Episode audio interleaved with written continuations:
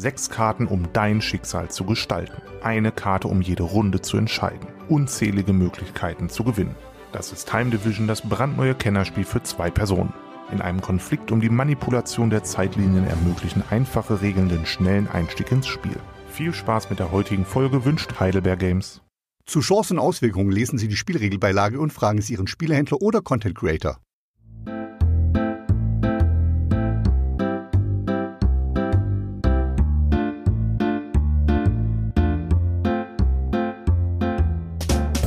Hallo und herzlich willkommen zum neuen Spielbox Podcast, Ausgabe Nummer 5.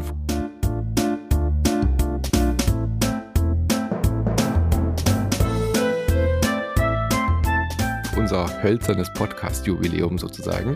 Schönen guten Morgen, Andreas Becker. Ja, guten Morgen, Manuel Fritsch. Guten Tag auch an alle Hörerinnen und Hörer da draußen äh, bei unserer kleinen Jubiläumsfolge. Ja, ich hoffe, wir feiern noch ganz viele Jubiläen.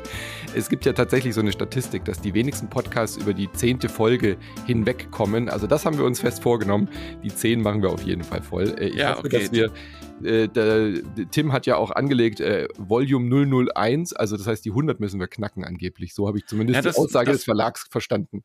Das war auch meine Idee, ne? Also 999 ist dann, finde ich, auch ein würdiges Finale. Genau. Aber interessant, das wusste ich nicht, dass die zehnte Folge sozusagen das verflixte siebte Jahr ist, wenn mhm. wir in der Ehe-Analogie bleiben. Wir sollten ja wahrscheinlich so Brettspieltypisch sollten wir von 0 bis 99 äh, Folgen machen. Und dann fangen wir wieder neu an zu zählen. so. Gut, also Ausgabe 005 hier von unserem Spielbox-Cast.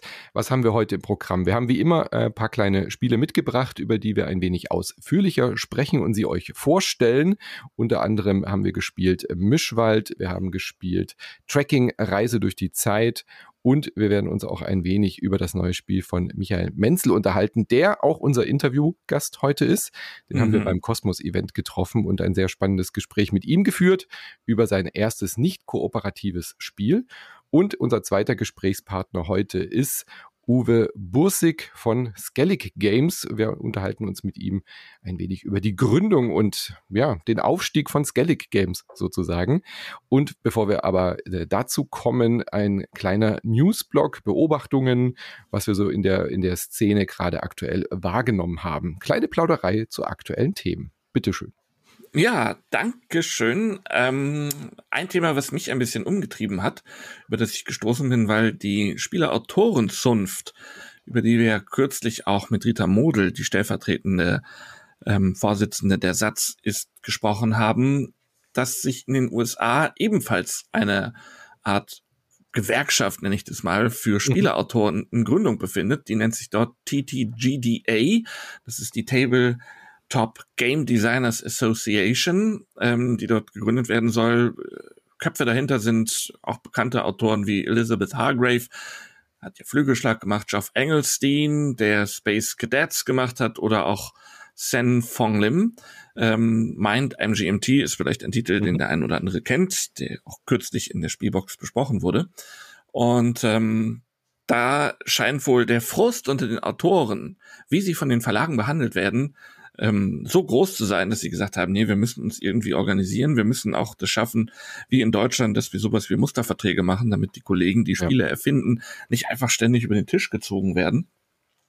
Und der Kollege, der die Seite macht, der heißt Mike Didymus True, äh, ist selber ausgebildeter Journalist und Boardgame Wire ist seine Seite, auf der er sehr nachrichtlich über die Spiele Szene berichtet, ähm, hat das jetzt zweimal schon aufgepiekt. Einmal eben die Gründung, da mit dem Geoff Engelstein gesprochen und jetzt auch nochmal mit zwei Autoren gesprochen und das nachgelegt, die beide, das bin ich dann auch immer bezeichnet, darum gebeten haben, nicht namentlich genannt zu werden mhm. im Artikel, wenn sie über die ähm, Zustände, wie die Zusammenarbeit mit den Verlagen ist, berichten, weil sie einfach fürchten, dass das Repressalien nach sich zieht und sie in Zukunft vielleicht äh, es schwerer haben, mit einer Spielidee einen Fuß in die Tür zu kriegen. Aber ähm, das mal kurz zu zitieren hier, was die da auch haben, ähm, dass beide davon sprechen, dass sie ins Burnout gerannt sind und äh, von Breakdowns, also Zusammenbrüchen, mhm. Nervenzusammenbruch die Rede ist, ähm, und sie sich das erst gar nicht erklären konnten, bis sie gemerkt haben, dass diese ungesunde Kommunikationskultur zwischen Autoren und Verlagen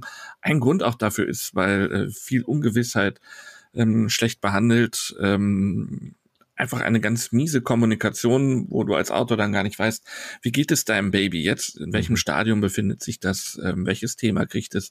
Wie wird es erscheinen? Wann wird es erscheinen? Was hat die Redaktion da noch gemacht?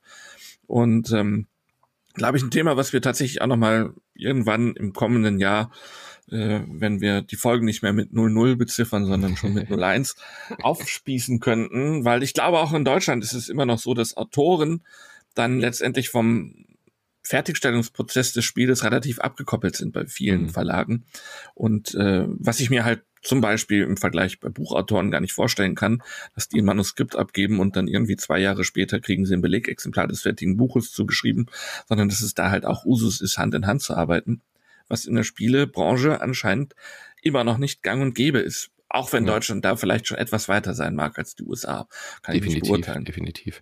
Ist auch interessant, so Blick über den Tellerrand zu beobachten, äh, dass das in der Spieleindustrie äh, auf der Videospielseite auch ein großes Thema ist, aber auch in der Filmindustrie. Also USA, der, der, der Arbeitsmarkt in den USA wacht da ja so langsam auf. Das ist ja historisch bedingt bei denen immer so ein bisschen verschrien gewesen im Kapitalismus, dass äh, das alles als kommunistisch gilt, was irgendwie mit Gewerkschaft und so zu tun hat. Ja, da sind äh, die US Politik ist da ja sehr allergisch darauf und die Wähler, Wählerinnenschaft, wenn das irgendwie so aussieht, als wäre es irgendwie fair. so, um das mal polemisch auszudrücken. Und da tut sich gerade, da tut sich wirklich gerade extrem viel. Also jetzt, just in dieser Sekunde, wo wir den Podcast aufnehmen, kam die Meldung, dass der ewig lange Streik der SchauspielerInnen in Hollywood jetzt beendet ist und äh, die mhm. Drehbuchautorinnen und Autorinnen haben ja auch äh, fast ein Jahr lang jetzt den Stift hingelegt, weil sie sich auch ungerecht behandelt gefühlt haben. Und so langsam, auch in der Videospielindustrie, gibt's immer mehr große Firmen, wo dann auf einmal sowas wie ein Betriebsrat existiert, also das amerikanische Äquivalent dazu und eben auch Gewerkschaften. Und das ist so ein, so ein Trend, den man jetzt ganz klar beobachtet, dass immer mehr Menschen jetzt auch verstehen, was der Sinn dahinter ist. Ja, das ist ja bei uns in Deutschland schon seit ähm, ja, also seit wir eigentlich jetzt das moderne Deutschland sind, ja irgendwie auch schon so äh, Usus und in Amerika passiert es jetzt erst. Deswegen auch spannend, dass das jetzt äh, eben überschwappt auch in die Boardgame-Welt in den USA. Ja, in der Tat. Und es ist natürlich da auch nochmal ganz besonders ähm, spannend zu beobachten, weil, was du gerade sagtest, ne, die Schauspieler, die Drehbuchautoren, auch in der Videospielbranche, das sind ja diese kreativen Berufe, ja. ähm, die auch immer mit einem hohen Maß an Selbstausbeutung irgendwie einhergehen. Ähm, da ist dieses Selbstverständnis, ich trete auch für meine Rechte, die mir zustehen, ein, sehr wenig ausgeprägt gewesen, habe ich den Eindruck. Wobei, das passt, wenn wir jetzt gar nicht aufmachen, wo du sagtest, wir haben ja hier eine ganz andere Gewerkschaftstradition. Interessant ist, glaube ich, zu beobachten, wie die Gewerkschaften ähm, in den letzten Jahren eher an den Rand gedrängt wurden und es schwer haben, sich äh, wirklich zu behaupten. Ähm, große Ausnahmen mögen da noch Verdi sein und die IG Metall, aber die anderen haben es auch schwer. Und das Bewusstsein vieler Arbeitnehmer in Deutschland, dass es eigentlich in deren eigenen Interesse ist, ähm, Betriebsräte zu gründen, mhm. Gewerkschaftsmitglied zu sein und sie davon selber profitieren und meistens auch die Unternehmen wirklich davon profitieren, so eine Unternehmenskultur zu haben. Das wird auch an den Rand gedrückt. Aber das ist ja natürlich nicht unser Thema im Spielboxcast, denn wir wollen ja über Spiele reden äh, und äh, beziehungsweise die Branche. Und ähm, ja, du hattest, glaube ich, auch noch mal reingelesen dann in einen anderen Text, der auf der Seite Board Game Wire erschienen ist. Ähm, der Mike Dedimus True hat nämlich auch Carsten Esser interviewt, einen der beiden Gründer, Geschäftsführer, Köpfe von Pegasus Spiele in Deutschland, die ja nun gerade Spiel des Jahres gewonnen haben mit Dorfromantik in diesem Jahr und damit wahrscheinlich einem ähm, sehr guten Weihnachtsgeschäft entgegensehen. Hm. Und äh, Carsten Esser redet immer sehr frei von der Leber weg und sehr ehrlich, hatte ich jedenfalls den Eindruck in dem Text. Ähm, und ich fand es da nochmal wieder, wieder hochspannend, die Dynamik Spiel des Jahres, was er als Fluch und Segen bezeichnet, mhm. macht halt auch den Vergleich Spiel des Jahres. Das Produkt wird besonders begehrt und normalerweise ist es so bei Produkten, die besonders begehrt sind, die besonders nachgefragt werden, dass der Preis steigt, während man als Spiel des Jahresgewinner äh, immer dann beobachten kann, wie der Preis massiv fällt, weil was einerseits sicherlich damit zu erklären ist, dass auf einmal von ganz anderen Produktionszahlen die Rede ist. Die Stückzahlen steigen so immens, dass die Produktion wahrscheinlich tatsächlich nennenswert ein bisschen ja, günstiger ja, wird. Äh, aber eben Spiel des Jahres als Vehikel auch äh, im Handel gesehen wird, mit dem wirklich aggressiv Log-Angebote geschaltet werden in Anzeigen, in der Werbung, um Leute auf die Seiten zu ziehen, in die Geschäfte zu locken. Und ähm, wenn man sie erstmal drin hat und sie das Spiel kaufen wollen, dann in der Hoffnung, dass sie halt eben auch noch andere Sachen kaufen. Und deswegen geht der Handel da immer mit einer aggressiven Preispolitik ans Spiel des Jahres ran. Was, glaube ich, dann auch dazu führt, dass der Fachhandel das Interesse am Spiel des Jahres wahrscheinlich immer schnell verliert, wenn die großen Ketten alle auf diesen Zug mit aufspringen. Ähm, auch nochmal interessant, ob es da Möglichkeiten, Gedankenspiele gäbe, wie man das durchbrechen kann, dass das Spiel des Jahres sozusagen in der Wertschöpfungskette auch noch ergiebiger für die jeweiligen Gewinner wird. Ja, aber das fand ich jetzt auch ein bisschen jammern auf hohem Niveau, weil ich meine, du hast zwar eine geringere Marge, aber du hast auch geringere Produktionskosten und halt einen Faktor stellenweise ja Faktor 100 größeren äh, Absatz. Und natürlich erreichst du damit auch Menschen, die du halt vorher nicht erreicht hast.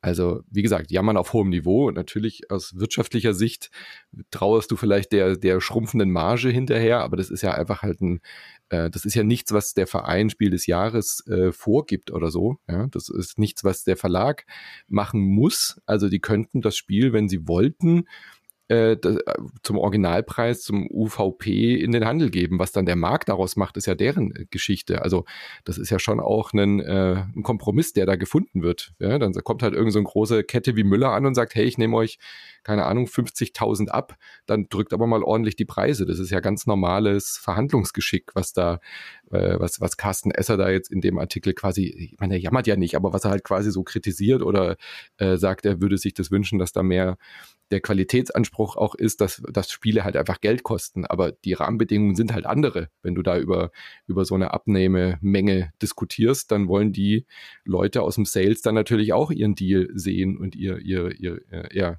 wissen halt auch, okay, die Leute kommen in den Laden und kaufen es halt für 29,99, aber nicht mehr für 35 Euro. Das ist halt einfach die, die Realität. Deswegen verstehe ich das nicht so ganz, warum man da jetzt so ja, was, was so richtig die, die Kernaussage ist. Also Fluch und Segen. Ich würde schon sagen, dass der, der Segen da deutlich überwiegt äh, zu dem Aspekt, was er als Fluch bezeichnet. Ja, könnte ich mir auch vorstellen. Und äh, ja, wo du sagst, ne, du hast es äh, ja selbst in der Hand entsprechend zu verhandeln. Ja. Ähm, ich glaube, dass ganz eisern hinstellen und sagt, nö, alle Läden müssen das für 39,90 verkaufen. Was ihr dann daraus macht, ist eure Geschichte. Ich meine, die haben ja einen Einkaufspreis.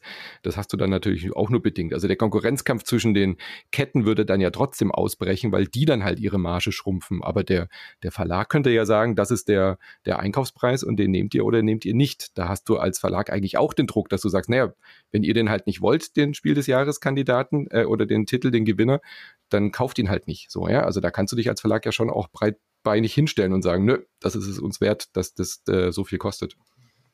Das stimmt. Auf der anderen Seite, wenn du dann gerade fluffige 75.000 produziert mhm. hast, ähm, brauchst du natürlich auch ganz schön Garagenplatz, um die alle ja. zu lagern. Wenn der Handel dann sagt, ach nö, dann nicht. ist doch Platz.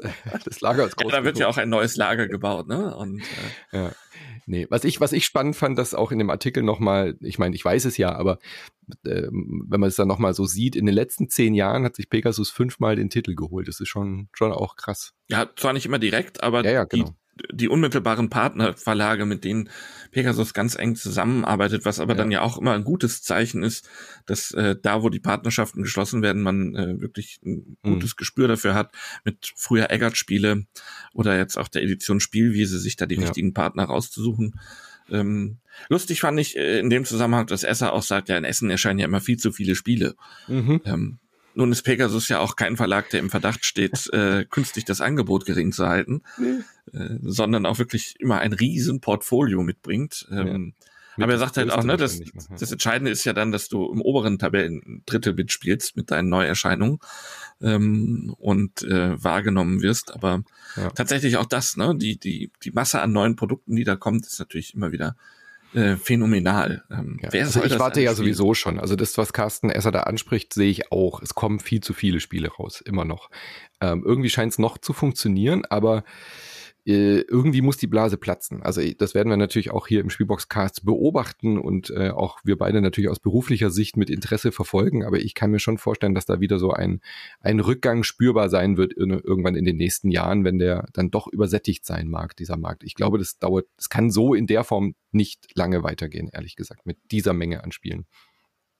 Tja, aber ich sehe da durchaus auch Potenziale, dass man nicht ganz so viel rausbringt. Ne? Mhm. Also man hat ja gerade bei größeren Verlagshäusern auch ein bisschen den Eindruck, dass da das Prinzip Schrotflinte vorherrscht. Du ballerst mal in alle Richtungen und irgendwann irgendeine Kugel wird schon treffen. Ja. Ähm, ja. Das äh, ist genau. Aber da haben wir ja nachher auch noch mal mit äh, Uwe äh, im Gespräch auch noch mal was was so Verlagsstrategie angeht und Wachstum von kleinen Verlagen. Sehr schön. Absolut. Gut, also wenn ihr das lesen wollt, äh, ist natürlich äh, verlinkt äh, bei Boardgame Wire das Interview mit Carsten Esser auf Englisch, aber allerdings. Ja, dann reden wir doch mal über eins dieser unfassbar vielen Spiele, die dieses Jahr rausgekommen ist. Ähm, allerdings bei einem Verlag, der nicht so sehr auf Schwämme gesetzt hat, mhm. ähm, im Sinne von ganz vielen Titeln, nämlich Lookout-Spiele. Äh, dort ist Mischwald erschienen von dem Autor Kosch, der letztes Jahr das erste Mal in Erscheinung getreten ist, eventuell in die Warnung getreten ist bei Edition Spielwiese, erschien das Five von ihm.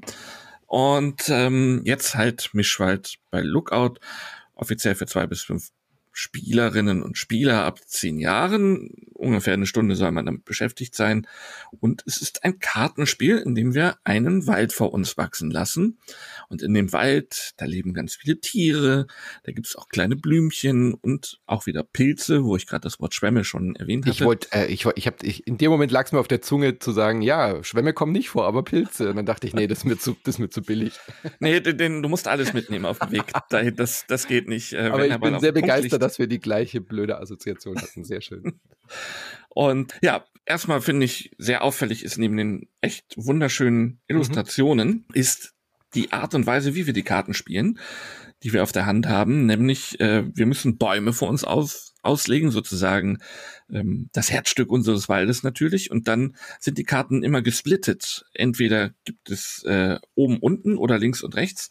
Und dann werden die Karten angelegt an der entsprechenden Seite so ein bisschen untergeschoben unter die Bäume. Und der Waldkauz zum Beispiel, der sitzt natürlich oben im Baum, in der Krone oder auch das Eichhörnchen. Dann gibt es die Bodenbewohner wie Feldhase oder Dachs. Die schiebt man dann halt so seitlich unter dem Baum, dass nur noch eine Seite der Karte rausguckt, je nachdem, welche man gerade haben möchte. Und dann gibt es eben die, die sozusagen im Wurzelwerk zu finden sind, wie Erdkröten oder eben halt auch Pilze, die wir schon erwähnt haben. Und so wächst unser Wald äh, vor uns und am Ende einer Partie hat man da wirklich meistens ein sehr beeindruckendes Ökosystem geschaffen, was vor allem ausliegt und äh, erstmal das Herz erwärmt und das Auge entzückt, finde ich. Aber darum geht's natürlich nicht nur um die Ästhetik, sondern auch um Punkte. Und ähm, vielleicht kannst du das nochmal zusammenfassen, wie das mit den Punkten aussieht. äh, also man könnte meinen, das Spiel könnte auch Punktesalat heißen, der da im Wald wächst. Ganz am Ende zählt man ja. dann alles zusammen und ist unfassbar lange damit beschäftigt. Also das wäre jetzt auch gleich schon vielleicht mein erster Kritikpunkt. Ich spiele das Spiel wirklich gerne. Meine Gruppen hier sind auch einigermaßen angetan von diesem Spiel. Und dann aber, wenn es an die Punktezählerei geht, man kann die halt nicht im Spiel so richtig mittracken. Ja? Also du siehst, wenn du es spielst, nicht so wirklich, wo du stehst und wo die anderen sind. Natürlich kann man im Kopf alles schon mitrechnen, werden sicherlich auch einige Menschen schaffen, sogar bei den Mitspielenden diese Punkte zu rechnen, aber es sind halt alles irgendwie Multiplikatoren, Faktor X, wenn du das und das gemacht hast. Also sind halt so typische Kombokarten. Ja? Also du spielst eine Karte, wo dann draufsteht, du kriegst zwei Punkte für jeden Wald, der voll, also für jeden Baum, der an allen vier Ecken eine Karte hat. Oder ähm, du kriegst Punkte, je nachdem, wie viele Bäume du von dieser Sorte hast. Du kriegst nochmal zehn Punkte, wenn du alle Baumsorten hast. Du kriegst für jedes Hirsch- äh, oder, oder Hufsymbol, also Rehe, Hirsche und so weiter, ähm, Symbol nochmal zwei Punkte. Oder du kriegst das wenn du das hast oder dies, wenn du das bedacht hast. So, ja? Also da ist man ewig lang beschäftigt, allein schon mit einer Person diese Punkteauswertung zu machen. Und ich bin dann immer der Trottel, der für alle die Punkte ausrechnen muss. Deswegen werde ich dieses Spiel garantiert nicht mehr in Vollbesetzung hier am Tisch spielen ohne Taschenrechner. Das hat's mir so ein bisschen ver, ver, vergrätzt, dieses Spiel, bis ich dann äh, entdeckt habe, dass man das ja wunderbar auf Boardgame Arena spielen kann, online. Und da die Punkte einfach automatisch mitgezählt werden. Und da bin ich wieder bei diesem Punkt, wo ich sage, ähm, das ist ganz klar wieder ein Spiel, was meiner Vermutung nach, also Kosch, falls du das hörst, korrigier uns oder bestätige uns das doch gerne, äh, was während der Pandemie wahrscheinlich entstanden ist, äh, indem sie es online viel getestet und gespielt haben und da dann eben das nicht so aufgefallen ist, dass es am Ende diese große Punktezählerei ist und man online halt auch viel spannendere Matches hat. Also ich spiele inzwischen Mischwald sehr viel lieber online und sehr viel öfter online, weil dann bis zur letzten Runde es immer spannend ist, ob ich noch es schaffe, meine Mitspielenden einzuholen oder nicht. Und am Tisch gelingt mir das nicht. Am Tisch fehlt mir diesen, dieser letzte Spannungsmoment, dass ich noch überhaupt eine Chance habe. Weil oftmals ist es ja so, dass man vielleicht irgendwie völlig abgehängt ist. Äh, am Tisch kriege ich das aber gar nicht so genau mit. Und, nee, ähm, eben, oder du kannst halt gar nicht erkennen. Gar nicht reagieren. Ähm, ja. Diese eine Karte, wenn ich die jetzt tatsächlich noch kriege, das wäre der Game Changer. Ne? Mhm. Ne? Der, die bringt mir die Punkte, die ich auf ähm, meine linke Nachbarin gerade zurückliege oder so. Das, äh, ja. Wobei ich bin ja da ein eiserner nur am Tisch Spieler. Mhm ähm, und bin nicht bei der Boardgame Arena unterwegs, aber ich sehe genau diesen Punkt, ne, dieses Ausrechnen und du behältst ja in deiner eigenen Auslage schon kaum den Überblick. Wobei es dann auch äh, spannend ist, weil du eben, wenn du weißt, du willst bestimmte Kombinationen haben, natürlich schon mitfieberst, kommt die Karte rein oder dich natürlich auch schön ärgern kannst, wenn Mitspieler vielleicht doch aufmerksam war und dir genau die Karte, auf die du gewartet hast, deine dritte Fledermausart zum Beispiel, hm. ist, glaube ich, wenn man den Siebenschläfer äh, hat, braucht man drei verschiedene äh, Fledermausarten. Ähm, wenn sie einem dann vor der Nase weggeschnappt wird, ob absichtlich oder unabsichtlich, sei mal dahingestellt. Und tatsächlich die Endbedingung finde ich auch relativ spannend, weil du hast keine Gewissheit. Im unteren Drittel des Talons befinden sich die Winterkarten, drei Stück. Winter is coming. Ähm, auch noch popkulturelle Zitate hier im, im Mischwald. Nee. Und sobald die dritte auftaucht, ist sofort Schluss. Und du weißt halt nicht, wann sie kommt, weil wenn sie da blöd eingemischt sind, sie alle schnell hintereinander kommen, ist auf einmal ratzfatz vorbei. Und hm. du hattest noch so viel vor. Ja, also ein Spiel wenn euch das nicht stört, am Ende viel zu zählen und das zu machen und vielleicht auch oft vielleicht zu zweit spielt, kann ich es durchaus empfehlen. Da finde ich es äh, äh, auch gut und man kommt ja auch rein. Was mir ansonsten noch aufgefallen ist, also ich will das Spiel ja natürlich nicht für seinen Online-Modus bewerten, weil das ist, finde ich, ein separates äh, Ding. Aber so als, Verkaufsversion, als Kartenversion finde ich es halt in kleineren Gruppen jetzt tatsächlich besser. Ich finde es ein sehr schönes Zweierspiel auch dadurch, weil man dann so diesen direkten Konkurrenzkampf hat. Äh, wie gesagt, in Viererrunde mit Taschenrechner bitte. Was mir noch aufgefallen aufgefallen ist, oder ich weiß nicht, wie es dir ging. Also ich, es fühlt sich, es fühlt sich so ein bisschen unausbalanciert an, was die einzelnen Stärken der Kartenkombinationen angeht. Definitiv. Wenn alle das kennen, ist es nicht so schlimm. Wenn alle wissen, die Hirsche sind gut, wenn alle wissen, äh, keine Ahnung, man sollte vielleicht keine Rehe liegen lassen, wenn jemand schon Luchse hat, ja, um so bekannte Kartenkombos jetzt mal zu nennen. In der ersten Partie mit Neulingen wirst du die komplett alle zersägen, um in der Metapher zu bleiben. da wirst du eine Waldrodung hinlegen, was die Punkte angeht. Das kann dann auch frustrierend sein, dass dann jemand irgendwie bei 300 Punkten ist und die anderen irgendwie mit 50 Punkten darum äh, krabbeln. Das kann durchaus passieren bei diesem Spiel. Das wird auch passieren, wenn diese Kartenkombos nicht bekannt sind. Also vielleicht von daher fair sein und sagen, hey, schaut mal an, das sind irgendwie starke Kombos, das sind Sachen, das sollte man irgendwie vorher machen, um ein faires Spiel zu haben. Aber das Kartenglück spielt dann halt immer noch eine sehr, sehr große Rolle. Also ich habe einmal auf diese Luchse gespielt und wer, am Anfang werden ja Karten aussortiert, je nach Spieleranzahl. Äh, und dann kam einfach halt, es war, gab ein, ein Reh im ganzen Spiel, ja, und die ganzen Luchse waren halt völlig umsonst so. Ja, ich war halt blöd, ich habe ja. halt nicht gewartet, die Luchse zu spielen, bis ich das Reh hatte, schon klar. Aber das ist da schon, es kann sehr stark in, in bestimmte Ecken kippen, dieses Spiel, wo du dann denkst, da komme ich eh nicht mehr hinterher. Und dann spielst du dieses Spiel so ein bisschen lustlos zu Ende, weil du merkst, okay, meine Karten, die ich brauche, kommen nicht, beim anderen klappt alles super da hätte ich mir vielleicht so ein bisschen mehr gewünscht, dass die Kartenstärken nicht ganz so extrem sind. Und wenn du dann Schmetterlinge sammelst, kriegst du dann deine 15 Punkte und denkst ja toll, der andere hat jetzt irgendwie 80 bekommen, so für seine Combo. Da muss ja, in der Tat, also die sind dann relativ äh, schwach, die Schmetterlinge. Du musst ja fünf verschiedene ja. Äh, Arten haben, um da überhaupt die Höchstpunktzahl von 20 dann zu kriegen.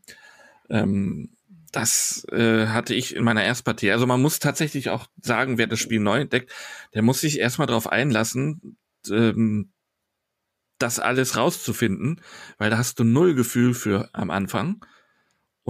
Die Wechselwirkungen sind so groß, also da muss man schon wirklich sagen, ein, zwei Partien, um überhaupt das Gefühl dafür zu entwickeln, worauf gehe ich, wie will mhm. ich das spielen, ähm, sind nötig, weil halt die Vielfalt an Arten, die äh, dann alle auch anders funktionieren, ist einfach riesig in dem Spiel.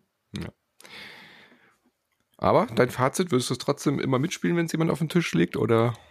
Ja, da würde ich nicht Nein sagen. Definitiv. Wenn ich die Äh, Punkte allein zähle schon- für dich. Schon verstanden, ja. Ich muss dich nicht nur durch die Hallen tragen, jetzt muss ich auch noch deine Punkte zählen. Nein, ich habe da durchaus Spaß dran, mich zu meinen Gunsten dann äh, unbemerkt zu verrechnen am Spielende. Ähm, die, die Magie der Spiel- Zahlen, ja. Meinst du, das Spiel würde man äh, besser machen, wenn man die Punkte währenddessen gleich abtragen könnte auf so einer Kramerleiste, wie das dann halt online ist? Ich, es, ist es geht halt nicht immer so einfach, aber eigentlich müsste das ja funktionieren. Man muss halt ständig wieder nachrechnen und korrigieren, wenn man jetzt da halt nochmal eine Hufkarte legt oder so. Aber eigentlich könnte das doch auch offline funktionieren, dass man die Punkte direkt mitzählt.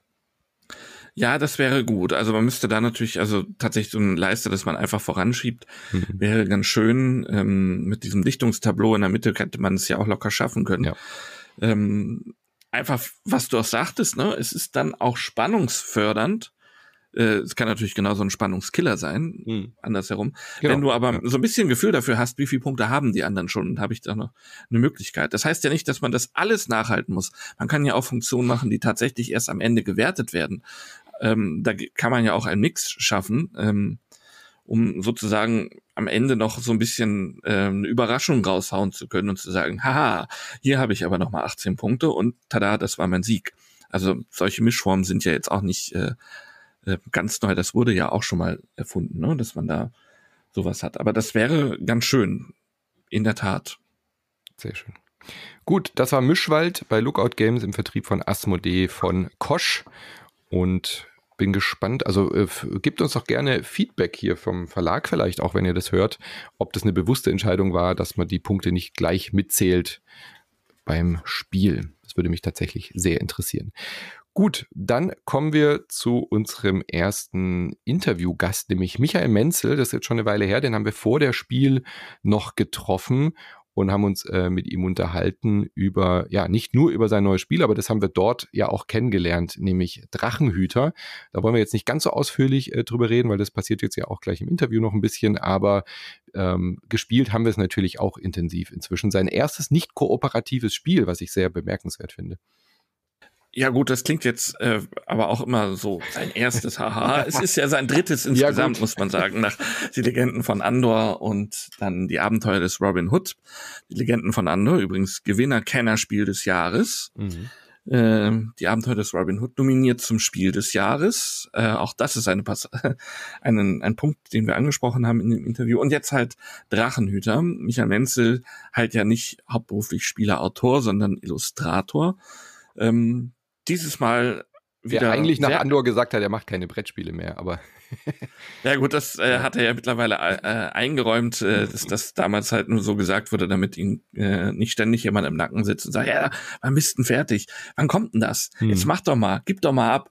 Äh, wir wollen das rausbringen oder so, sondern damit er wirklich sich die die Ruhe äh, bewahren kann, ähm, da in Ruhe weiterzuentwickeln, alles auszuprobieren und dann, wenn er meint, es ist fertig, das Spiel zu pitchen beim Verlag. Er hat es äh, wie immer bei Cosmos äh, vorgestellt und dort hat man gesagt, finden wir gut und das kann ich auch nachvollziehen. Was machen wir?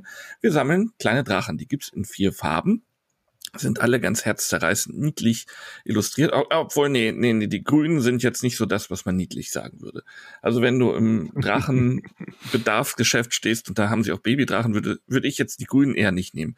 Ich glaube, da wäre ich eher bei den blauen oder roten mit der lustigen ähm, Highland Cattle Zottelfrisur. Wir sammeln sie also, wir nehmen Karten auf und dann, wenn ich bis zu vier Karten unter Umständen genommen habe, kann ich sagen, so jetzt will ich welche ausspielen. Welche ich ausspiele, gibt uns aber der Kartensatz vor, der so ein bisschen als Buch gestaltet ist. Auf dieser Mhm. linken Buchseite steht dann eine Zahl und auf der rechten ist die Drachenfarbe angegeben und da steht dann zum Beispiel, du kannst jetzt drei weiße Drachen spielen. Ähm, das darf nicht nur ich als aktiver Spieler machen, sondern das dürfen alle Spieler machen. Das finde ich schon mal ein gutes Instrument, dass wir alle dadurch immer involviert sind. Das wäre aber jetzt noch relativ unspektakulär, wenn ich so zwei kleine Kniffe da reinkommen, die mir sehr gefallen. Ich kann aus meiner Kartenhand auch wieder Karten auf den ähm, auf die Buchstapel zurücklegen und damit sozusagen das, was ich ausspiele, verändere. Also ich kann sagen, ich will gar nicht drei weiße Drachen ausspielen, weil ich habe viel mehr. Ich möchte fünf Drachen ausspielen und lege also eine Karte, auf deren Rückseite eine fünf zu sehen ist, zurück auf den Nachziehstapel und schon habe ich die Bedingungen verändert. Und vielleicht will ich auch noch sagen, blöd nur, dass ich gar keine weißen Drachen gesammelt habe, denn ich habe rote und kann dann auch noch wenn ich möchte, eine Karte auf den Farbstapel zurücklegen und dann sind auf einmal nicht drei weiße Drachen gefragt, sondern fünf rote. Und die kann ich dann ausspielen, jeder andere natürlich auch. Oder ich verändere das Angebot so, weil ich gerade sowieso nichts ausspielen kann, dass auch die anderen nichts in meinem Zug ausspielen können und davon profitieren, was da liegen geblieben ist. Das ist so ein Kniff, der finde ich sehr äh, mhm. schön. Der macht das, äh, sorgt dafür, dass man auch so ein bisschen nachdenken kann beim Spiel und es ähm, durchaus beeinflussen kann, nicht so nur vom Kartenglück äh, abhängig ist.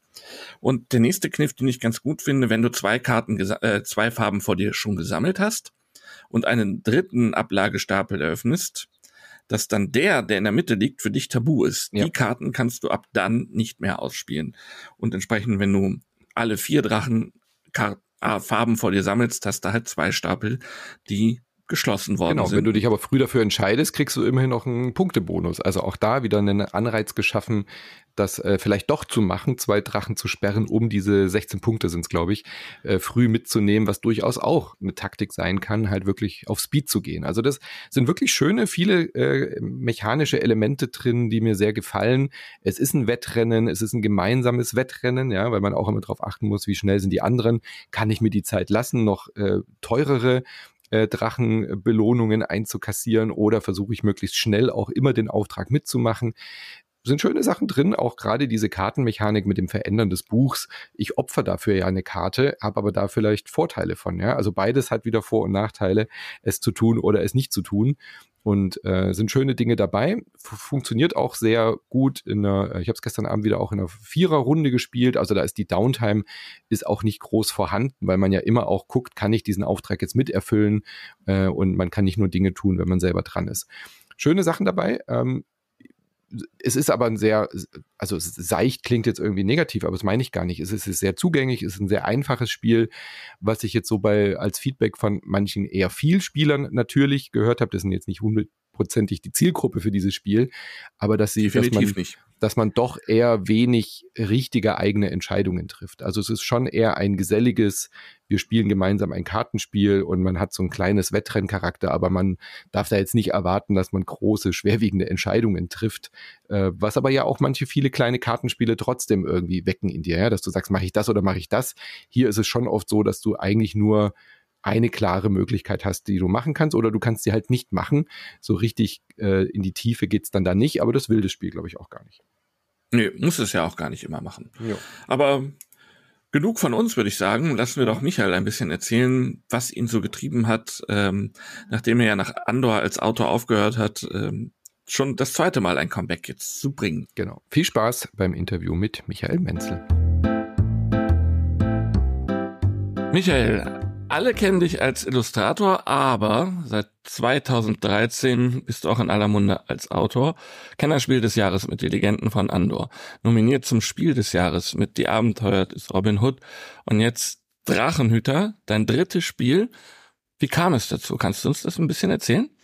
Mm, also, ich weiß gar nicht mehr, wann es mit Drachenhüter anfing also es juckte mich irgendwie in den Fingern, auch mal was nicht Kooperatives zu machen. Ich weiß, ich weiß wirklich nicht mehr, wo der Anfang lag. Irgendwo fing es halt an mit diesem, mit diesem Grundmechanismus, mit dem Kartenstapel und dem, dem wieder drauflegen können, dass man sich sozusagen seinen eigenen Auftrag schafft. Und das war so der, der, der Grundgedanke von dem Spiel. Und darum hat sich dann alles entwickelt. Und es hat dann auch eine Weile gebraucht. Also das Gefühl, dass ich als Autor alle Umwege nehmen muss, also auch nicht direkt zum Ziel kommen kann. Ähm, andere hätten das wahrscheinlich wesentlich zügiger gemacht, aber bei mir hat es tatsächlich auch eine Weile gedauert.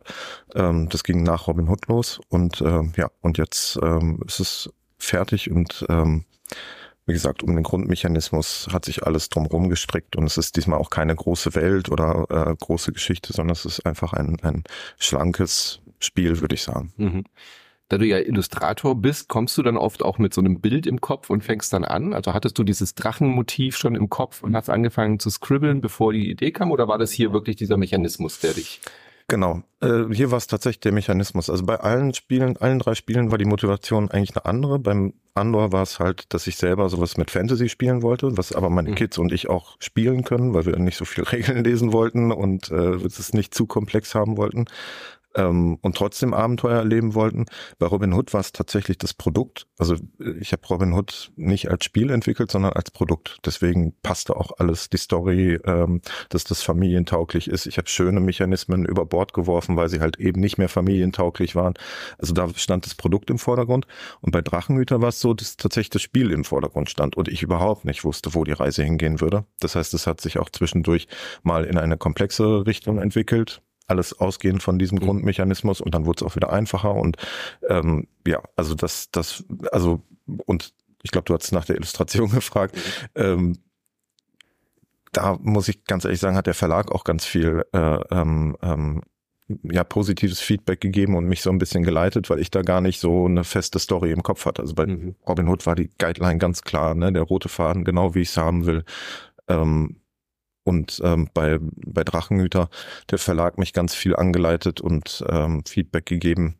Und ich habe halt gemerkt, dass wenn du Drachen sagst, denkt halt jeder was anderes. Also mhm. du denkst an Smaug, du denkst an Fuchur, jemand anderes an chinesische Drachen, mhm. Drachenzähmen leicht gemacht. Und, ähm, und lange Zeit waren meine Illustrationen immer so, die Leute waren immer so, ach, hm, hätte ich mir anders vorgestellt oder ne, sollte der nicht irgendwie cooler oder was auch immer. Und witzigerweise erst, als ich angefangen habe, mit allem zu brechen, was eigentlich Drachen sind. Mhm.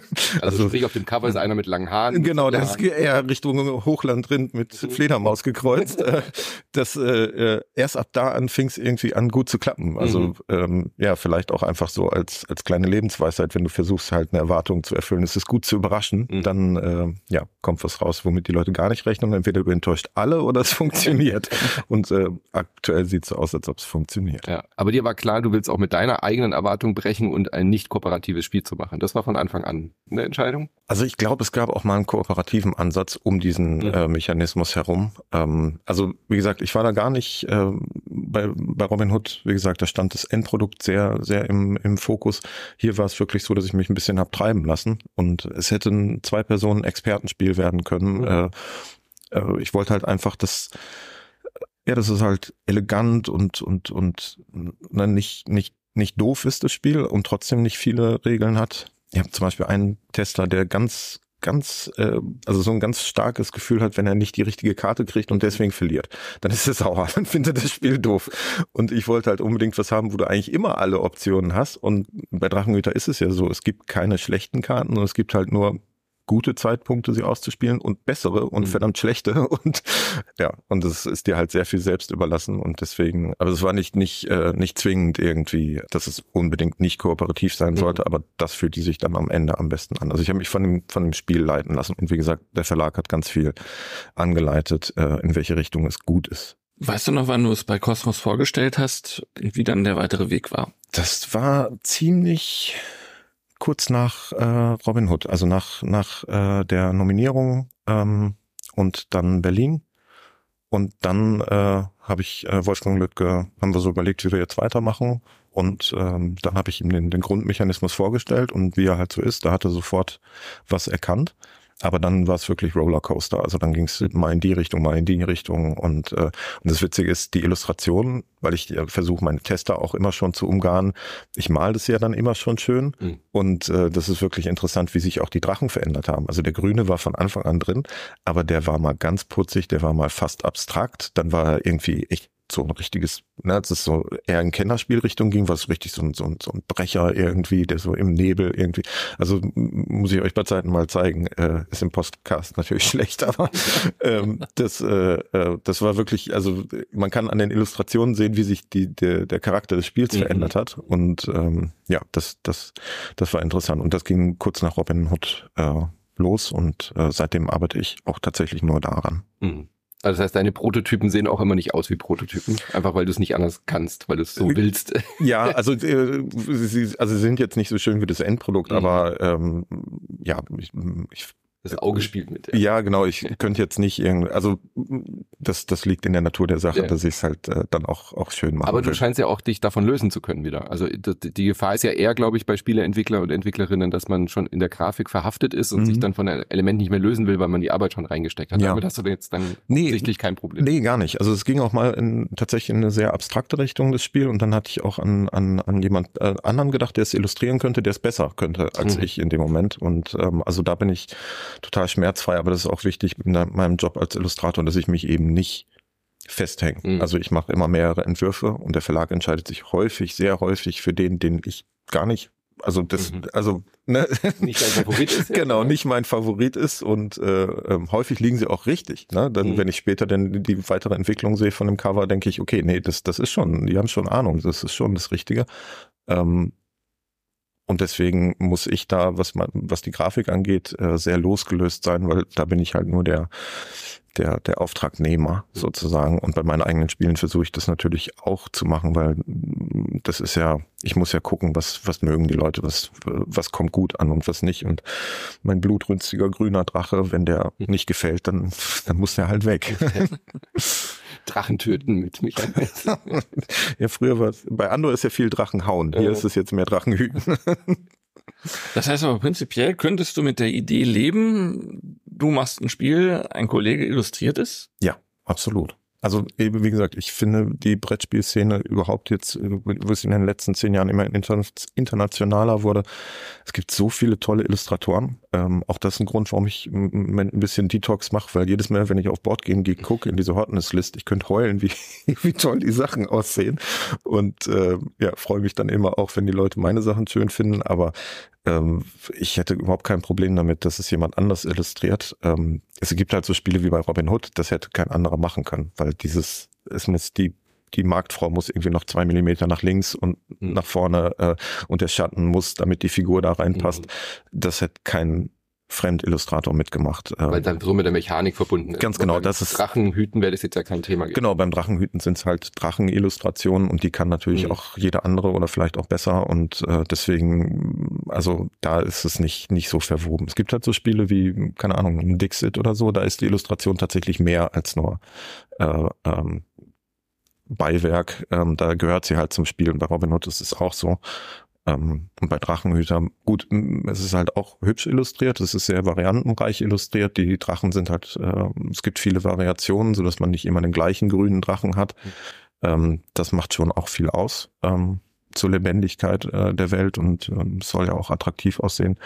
Aber wie gesagt, ich hätte kein Problem damit, dass mein Spiel auch jemand anderes illustriert. Hm. Und arbeitest du schon an weiteren Ideen? Ich erinnere mich noch gut an die Legenden von Andor. Mhm. Ist der dritte Teil dann erschienen und du noch deutlich verkündet hast, das war's für mich als Autor, ab jetzt wird nur noch gemalt. Ja. ja, das ist mir auch ganz schön um die Ohren geflogen. Also, nee, äh, nein, da, da war es ja einfach so, ich wollte überhaupt keinen Druck aufbauen und in Ruhe an Robin Hood arbeiten, ohne dass irgendjemand fragt, was kommt und so. Weil sobald du Termine setzt, ist halt oder irgendwas mhm. bekannt machst, dann, dann, dann, dann musst du auch liefern. Und dann weiß ich, also es ist nicht so, dass man die Termine nicht halten könnte, aber man lässt sich, man gibt sich dann vielleicht auch mit einer Idee zufrieden, die nicht 100 mhm. Prozent ist, ne? Oder sagt, okay, das ist gut, aber vielleicht geht's auch noch besser. Das machst du nicht, wenn, wenn du schon einen Termin hast. Und ähm, ja, aber jetzt, also wenn ich euch jetzt sagen würde, Drachenhüter ist was wirklich mein letztes Spiel, das kauft mir keiner mehr ab.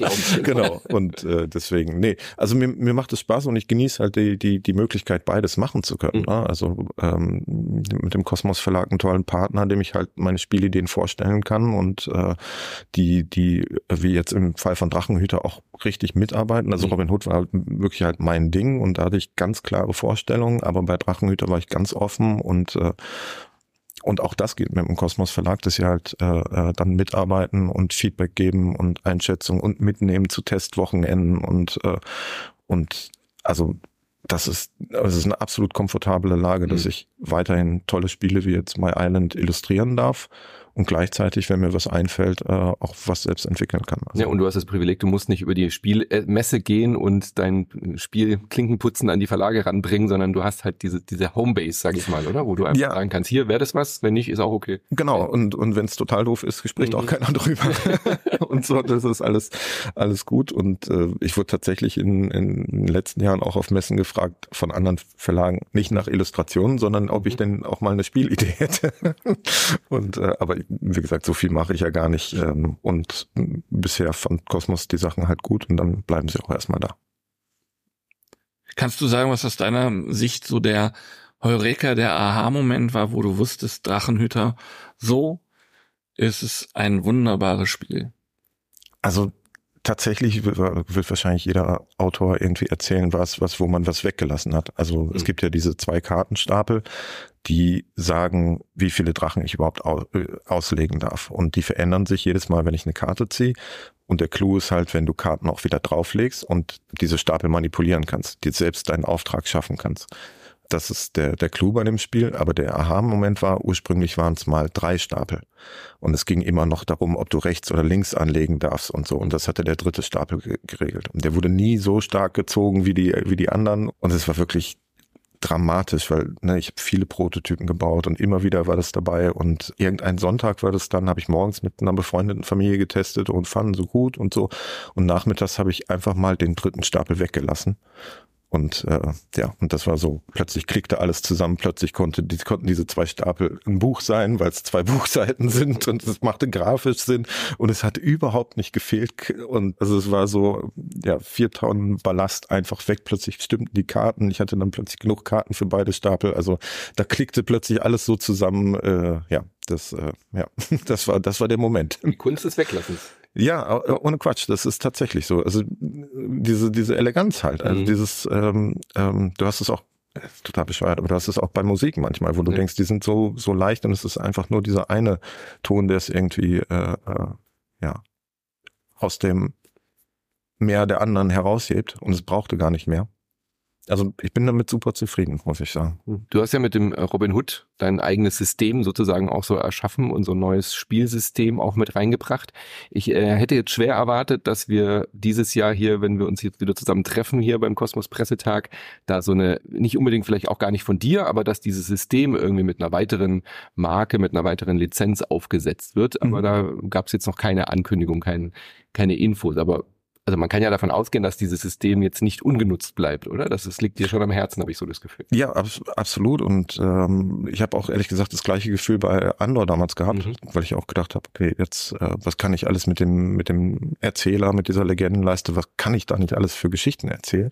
Ähm, das Problem ist, bei mir eigentlich die Zeit. Mhm. Also ich, ich weiß nicht, wie andere das machen, äh, die so viele Spiele entwickeln und ja auch noch alle ihren normalen Job haben. Ähm, ich, ich krieg's halt einfach zeitlich nicht hin und was Neues zu machen ist halt für mich so reizvoll. Ne? Mhm. Also das deswegen, also ich würde das nicht ausschließen, dass es da auch weitergeht in irgendeiner Form, aber das, das Neue reizt mich gerade mhm. mehr. Tatsächlich. Ja. ja. heißt ja nicht, dass es nicht mehr. Nee, genau, das, das kann schon, schon kommen, aber äh, aktuell, wie gesagt, das was ganz Neues zu entwickeln war halt mhm. super spannend. Ich weiß, das ist eine blöde Frage so ein bisschen immer, aber ähm, die Nominierung für Robin Hood, äh, man, man hat ja die Enttäuschung schon auch bisschen angesehen. Mhm. Äh, ich war ja auch vor Ort. Mhm. Nicht für die Nominierung, dann fürs Nicht-Gewinnen. Genau, ja. nicht, also aber so im Nachhinein, wie ist dieser Verarbeitungsprozess? Also ist es dann wirklich so, dass man eher das, also uns wird oft gesagt, also äh, uns im Sinne von der Jury, so, mhm. es ist ja eine tolle, tolle Sache, ein toller Abend, aber ihr produziert eigentlich zwei Verlierer sozusagen. Mhm. Ja? Also eine Partei freut sich, aber zwei sind dann ja auch enttäuscht, weil sie schon halt so kurz davor waren. Wie, wie ist dieser Prozess und kann man da ein paar Monate später ganz anders dann drauf blicken oder ist es, mhm. tut es trotzdem weh? Ja, also es ist halt also es, also es ist einfach brutal. So, äh, also ich denke, die die spanische Inquisition hätte damals gesagt, nee, das das ist uns zu hart. Nee, das nominiert werden, nach Berlin fahren. Äh, ja, genau. Aber das, nee, das, das, das machen wir nicht. Nee. Also was ich tatsächlich äh, sagen muss, ich, ich war mir bei Robin Hood relativ sicher, dass das was Besonderes ist, weil die Illustration so mit dem Spiel verwoben ist. So. Und ich finde es schon, es ist schon irgendwie schicksalhaft, dass genau in dem gleichen Jahr ein Spiel kommt, was diese Illustration mit Spiel verbindet und das noch simpler und noch eingängiger macht. Also äh, ich muss wirklich sagen, also ich finde Mikro Makro halt echt stark und mhm. äh, die Idee ist einfach großartig und äh, wie ich sehe, wie wie leicht die Leute da reinkommen, wie sie da hängen bleiben, ne? Und und es ist vollkommen egal, dass sie dann ein paar Abenteuer gespielt haben und das Spiel dann durch ist, aber sie haben gespielt und äh, und sie wussten sofort, sie gucken auf die Schachtel und wissen, wie es also will sagen, ja, also ich kann, kann die ähm, Entscheidung absolut nachvollziehen. Ich glaube, ich hätte sie genauso getroffen. Ähm, nichtsdestotrotz denke ich, Robin Hood hätte es vielleicht auch verdient. Ähm, aber ihr habt halt, ihr sucht euch das ja nicht aus, welche ja. Spiele dann kommen.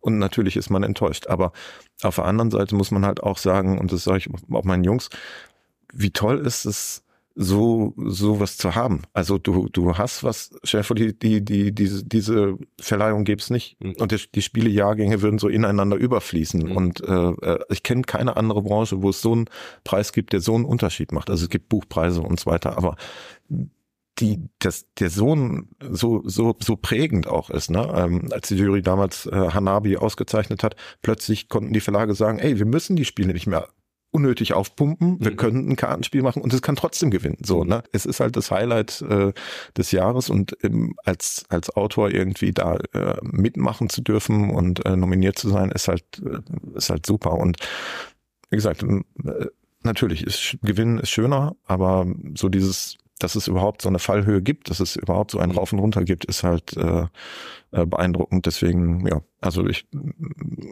um deine, mhm. um jetzt auch mal deine Frage zu beantworten, ja, also man, man kann es dann mit der Zeit äh, besser äh, verarbeiten. Kommen wir nochmal auf einen ganz anderen Punkt. Du bist ja eine Marke als Illustrator mit deiner Arbeit als Autor-Illustrator ja auch was ganz Besonderes. Da gibt es nicht so viele vergleichbare Beispiele ähm, und damit relativ einzigartig. Ähm, Gerade saust eine Diskussion durch die sozialen Medien, durchs Netz, nämlich, dass man Illustrationen bei Spielen in Zukunft auch nicht mehr den Menschen überlassen muss. Denn äh, künstliche Intelligenz, KI, entsprechend gefüttert, ist auch in der Lage, schöne Bildchen irgendwie zusammen zu komponieren oder zumindest ordentliche Bildchen, die für das ein oder andere Spiel reichen. Ist das ein Thema, mit dem du dich schon beschäftigt hast und wo, wenn du dran denkst und du sagst, ach, wenn ich künstlerisch so gut bin, muss mich das nicht tangieren oder wo du sagst, okay, vielleicht sattel dich doch nochmal um. nee, äh, also äh, ich habe mich ehrlich gesagt noch nicht damit groß beschäftigt, deswegen glaube ich auch nicht, dass ich was wirklich Sinnvolles beitragen kann zu dem Thema. Aktuell denke ich, dass, dass es halt so ein Thema ist, was irgendwie jetzt so, so sehr in aller Munde ist, aber was irgendwie auch hm, weniger relevant ist, als es, als es klingt. Aus meiner Erfahrung heraus würde ich sagen, es ist ja eben nicht so, dass der Redakteur, der uns Illustratoren brieft, alles schon im Kopf hat und es nur sagen muss, weil wenn das so wäre, dann wäre die KI tatsächlich ein Problem, sondern er wendet sich mit uns mit einer Rahmenbedingung und wir füllen die in unserem in diesem Rahmen mit Kreativität und äh, mit Ideen, mit Vorschlägen so. Und das heißt, es ist eben nicht so, dass der Redakteur oder der Autor schon alles weiß, er kann nur nicht malen, sondern ihm, mhm. ihm fehlt nicht nur das Malen, ihm fehlt halt vielleicht auch die Idee, dass da hinten links noch eine Kirche sein sollte oder was auch immer im Bild. Deswegen, ich glaube, das ist, ja, es ist wie mit so vielen Sachen. Es wird so, so ein super hochgebauschtes Thema, was, äh, was aber in, in, im, im Realen viel weniger Relevanz hat, als man so jetzt annimmt. Und es, es, passt halt so schön, die nimmt uns die Arbeit weg, die KI. Aber wie gesagt, ich glaube, dass da, dass ich mehr mache als, als schöne Bildchen malen. Und selbstverständlich gibt es Situationen, wenn jetzt du brauchst eine schöne Karte von einem gemalten Mönch, dann äh, kann die KI das wahrscheinlich auch. Aber sobald es irgendwie spieltechnisch wird und noch ein Problem ist, wir haben so viele Symbole auf der Karte, wie kriegen wir den Mönch darunter, dass es irgendwie noch gut passt, da glaube ich, kommt die KI an ihre Grenzen und äh, wir Illustratoren werden da gerade warm. Mhm. Ja, ist ein wichtiger Punkt, was du sagst, dass die KI nur so gut ist, wie man sie füttern kann. Und wenn man die Idee nicht im Kopf hat, braucht man die menschliche Leistung auf jeden Fall ja. Aber, Aber es wird die Branche verändern. Das glaube ich auch schon, also gerade was auch zum Beispiel so Prototypenentwicklung angeht, wird es vielleicht auch für euch Illustratoren innen ein Tool sein, ein Werkzeug sein, dass man einfach sagt, generiere mit zehn Karten, mit zehn unterschiedlichen Landschaften und dann habe ich schon mal was und kann mich selber davon inspirieren lassen. Also das, so, solche Dinge werden passieren. Das ist das Ding, Manu. Also vielleicht klinge ich jetzt gerade wie der Aquarell malende Mensch, der gesagt hat, na Photoshop, nee, also ich glaube, ich glaube, glaub, da wird nichts. Da, da, ich glaube, da wird nichts. So. Ja. Also und das, äh, das ist ja, das äh, ist ja auch bei euch mit so, so einem Podcast irgendwie. Ihr, ihr, ihr sprecht die ganze Zeit ins blau, ihr sagt, was ihr denkt irgendwie und äh, und es ist ja irgendwie archiviert. Also ne, mhm. es ist ja irgendwie setzt man sich ja die ganze Zeit fest. Also ich höre auch Podcasts, auch politisch und ich denke manchmal, also es ist wirklich witzig, wenn du Podcasts von vor zwei Jahren hörst und was für Thesen und was für, aber ich finde es auch irgendwie gut, weil die Leute trauen sich halt was zu mhm. sagen und liegen dann halt vielleicht falsch in, in, in, in drei Jahren oder früher oder später. Deswegen, ähm, ja, kann sein, dass ich völlig falsch liege und äh, demnächst einen neuen Job brauche. Ja. Who knows? Aber wir haben jetzt im Septemberheft der Spielbox äh, auch eine Geschichte über Vincent Dutray. Mhm. Im Rahmen einer neuen Reihe über Illustratoren, die wir in der Spielbox gestartet haben, weil wir halt auch gesagt haben, Illustration ist so wichtig für Spiel und es macht so viel aus und ist so ein großer Teil des Spaß. Wir müssen wieder mal die Illustratoren mehr auf ein Schild heben, weil das viel zu wenig geschieht. Und er geht in die gleiche Richtung wie du darauf angesprochen, dass er sagte halt, ähm, da macht er sich jetzt erstmal keine Sorgen, dass er ersetzt wird. Ganz im Gegenteil. Er muss sich aber damit beschäftigen, wie er in seiner Arbeit KI einsetzt, um sich das Leben leichter zu machen, eventuell schneller zu sein, eventuell Recherche halt abzukürzen, weil das dann KI für ihn übernehmen kann und er nicht mehr durch tausend Bildergalerien klickt um oder Artikel lesen muss, ähm, um sich ein Thema vorzubereiten, sondern da sich sozusagen von der KI ein Folder zusammenstellen lässt, mhm. mit dem er da äh, sehr schnell Informationen saugen kann. Ja, wobei Nutzt du so KI für nee. dich schon? Nee, also es ist ja, es ist ja auch so, du hast ja, es gibt ja immer zwei Aspekte, wenn du was erschaffst. Es gibt einmal das, das fertige Produkt, wo du dann sagen kannst, boah, der Drache sieht toll aus. Aber es gibt ja auch den Weg dahin. Und wenn der Weg dahin keinen Spaß macht, also der, der Prozess, also, oder um es mal ganz krass zu sagen, ich habe ein, ein Spiel illustriert, da gab es ganz viele Personenkarten. Und, und es war ganz wenig Zeit und ich musste wirklich viele malen. Und dann habe ich gedacht, so jetzt bin ich auch mal clever. Jetzt, äh, jetzt ähm, mache ich erstmal nur Skizzen. Dann habe ich irgendwie vier Tage lang nur Schwarz-Weiß gemacht. So. Und jetzt mache ich nur Fleisch. Also nur Schattierung, Haut, ne? Bisschen, bisschen rot, bisschen violett, bisschen Adern und Fleisch. So, dann habe ich zehn Tage lang nur Fleisch gemacht. so, jetzt mache ich Augen. weil ich habe viel weniger geschafft, weil es hat so wenig Bock gemacht. Mhm. Du hattest nicht diesen diesen Peak von, oh, die Karte ist gut geworden, ja, lass uns noch drei machen, so, sondern du hattest einfach nur schon Aber wieder Fleisch. So. Und äh, deswegen, ja, es kann sein, dass es dann hilft, vielleicht so zu recherchieren oder keine Ahnung, aber äh, das Malen an sich macht ja auch un un unglaublich Spaß einfach, ne? Dieses, du, du überraschst dich ja selber. Also ich zumindest, weil ich häufig nicht weiß, wie wird's denn jetzt, ne? Und dann, dann äh, treffen zwei Farben aufeinander und es mischt sich eine Farbe und du denkst, okay, das wäre gut für den Hintergrund und äh, also deswegen diesen diesen ähm, Prozess einer KI zu überlassen oder oder da da was zu verändern, es mu muss vielleicht ist es gut, aber es müsste auch Spaß machen, weil sonst mhm. bringt es gar nichts. Dann ne, fühlst du dich total leer, wenn du fertig bist. Sieht vielleicht besser aus als alle anderen Bilder, aber hm. wenn wir gerade bei Digitalisierung sind, bist du schon voll so auf Stift und Tablet beim Zeichnen und rein digital? Ja, genau. Ja. Also das äh, Bleistiftzeichnen mache ich super gerne, aber jetzt tatsächlich nur noch im Urlaub und äh,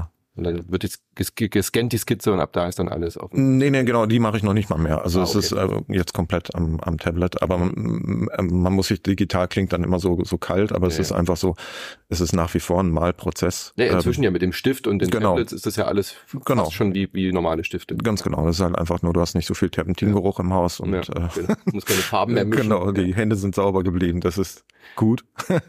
und äh, nee, also, aber ähm, nee, das mache ich seit irgendwann war nicht mal mehr Zeit für eine Skizze mhm. und dann ging es halt direkt an den Rechner los und das äh, funktioniert ganz prima. Ja. Zum Ende noch, weil du einen äh, TIE Fighter am Revers heften hast. das ist eine, eine Lambda-Fähre. Eine Lambda-Fähre, Entschuldigung. Aber, äh, Kein Ding, ne? Ich aber, wollte nur nicht, dass du die Hörer verwirrst. Also. Ja, okay, okay, aber Star Wars. Ja, ja. Ähm, Wäre das auch was so? Also träumst du davon auch mal so, ein, so, eine starke, große Lizenz? In dem Fall bist du wahrscheinlich Star Wars-affin. Mhm. Ähm, sowas in die Richtung zu machen? Gibt's da was, was du dir wünschen würdest? Hm, also ich weiß gar nicht. Also Star Wars ist halt eine ganz alte Liebe und äh, ja, also äh, ich, ich weiß nicht, dass äh, nee, also ich finde es einfach inspirierend, so wenn ich die, die, ich gucke mir auch so Dokumentationen an und finde es einfach inspirierend, was da äh, entstanden ist. Und ähm, aber dass ich jetzt irgendwie eine Lizenz irgendwie, also ich würde mir wurde auch vor einem Jahr oder so mal ein Spiel mit Herr der Ringe Lizenz mhm. angeboten, mhm. wo ich auch gesagt habe, nee, das sieht dann aus wie Andor und äh, mhm. nee, aber die, ähm, nee, also das, äh, ich bin halt einfach Star Wars Fan von von Kind an, aber auch nicht alles. Also mhm. mittlerweile gibt es da viel, was ich auch doof finde. Aber es ist halt einfach mein Lieblingsraumschiff. Sehr schön. Ja. Dann äh, vielen mhm. Dank. Weiterhin viel Spaß beim Zeichnen, beim Illustrieren und natürlich auch beim weiter Spiele erfinden. Und wer weiß, vielleicht kommt ja doch mal ein Star Wars Spiel mit der Robin Hood Systematik. wer weiß das schon. wer weiß das schon. Ja, vielen Dank für die Möglichkeit, äh, äh, über Drachenhüter sprechen zu dürfen und über meinen Job. Hat sehr viel Spaß gemacht. Danke dir. Wir danken dir. Schon. Ciao. Tschüss. Ciao.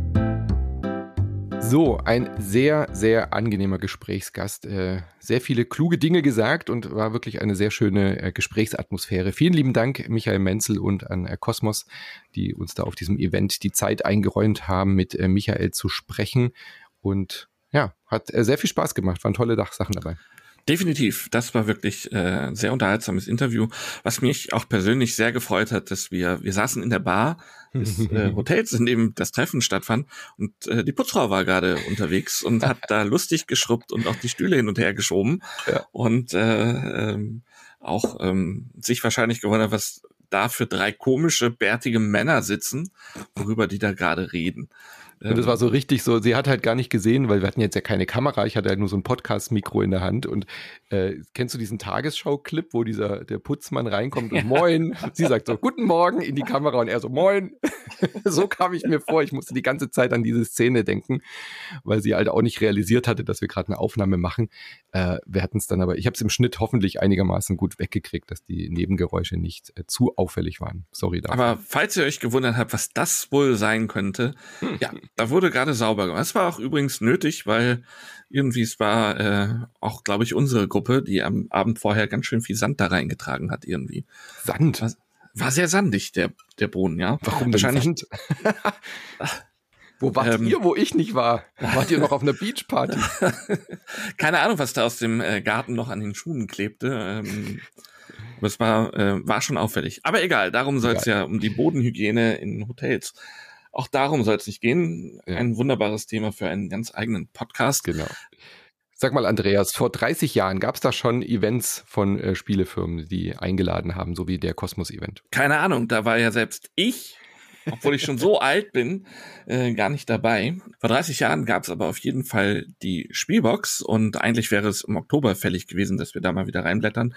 Ähm, da waren wir aber mit der Messe zu sehr beschäftigt und ähm, wir machen es diesmal auch wirklich super kurz, weil es ist total wenig Spannendes da drin gewesen. Ähm, ich komme, gehe mal ein paar Themen durch. Als erstes die Spiele, die beschloss, äh, besprochen wurden.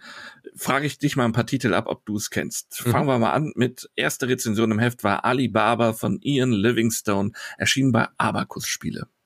Sagt dir das was? Nee. Bin ich auch raus.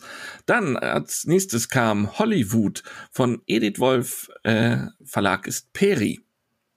Hollywood, also mit, ja. ja, okay, nee, sagt mir auch nichts. Nee, auch überhaupt nicht. Dann aber Mischwald könnte so heißen. Übrigens, ganz kurz nochmal zum Mischwald. Äh, der Name ist ja wunderschön, aber man mischt in diesem, man mischelt in diesem Spiel überhaupt nicht groß. Äh, deswegen irritiert mich das ein bisschen. Aber der englische Name, den verstehe ich überhaupt nicht. Also auch nochmal da Richtung Verlag. Warum heißt das Ding denn Forest Shuffle auf Englisch? Das mag vielleicht eine Übersetzung von Mischwald sein, aber nicht eine passende Übersetzung. Und man mischelt nicht in diesem Spiel. Also ich verstehe es überhaupt nicht, warum das Ding Forest Shuffle heißt. Ja, aber Mischwald finde ich ist schon ein cooler Titel. Also ja, e, eben, aber man mischt halt nicht. Aber den dann eins nicht, zu eins nicht ständig. Am Anfang kannst du natürlich den äh, die Karten schon noch einmal durch. Aber ein Mischwald ist ja auch ein feststehender Begriff, der natürlich lustig ist, so wie Punktesalat ja. im Deutschen, aber doch Forest Shuffle. Ich meine, ich habe jetzt auch nochmal noch mal extra nachgeguckt, ob es vielleicht hätte ja sein können, dass ein Mischwald in Englisch tatsächlich Forest Shuffle heißt, aber das tut er nicht, nein. Nein, definitiv. Das, äh, das würde mich jetzt auch wundern. Nee, und bei Mischwald, äh, was ich auch schon mal, was mir aufgefallen ist, man kann auch mit Monokulturen relativ gut punkten. Also man muss da gar nicht auf Mischwald setzen. Cool, äh, aber Hollywood, ja. Nein. Ja, Hollywood, aber sagt mir auch nichts. Oder drittes Spiel im Heft war Sansibar von Reinhold Wittig, damals bei Schmidt-Spieler erschienen. Kenne ich auch überhaupt nicht. Also Reinhold Wittig kenne ich, aber das Spiel hat nicht überlebt. Das vierte Spiel, das kennt man heute noch, ähm, wobei ich selber das gar nicht gespielt habe. Sagt dir Zartre etwas? Zartre mit Z oder wie?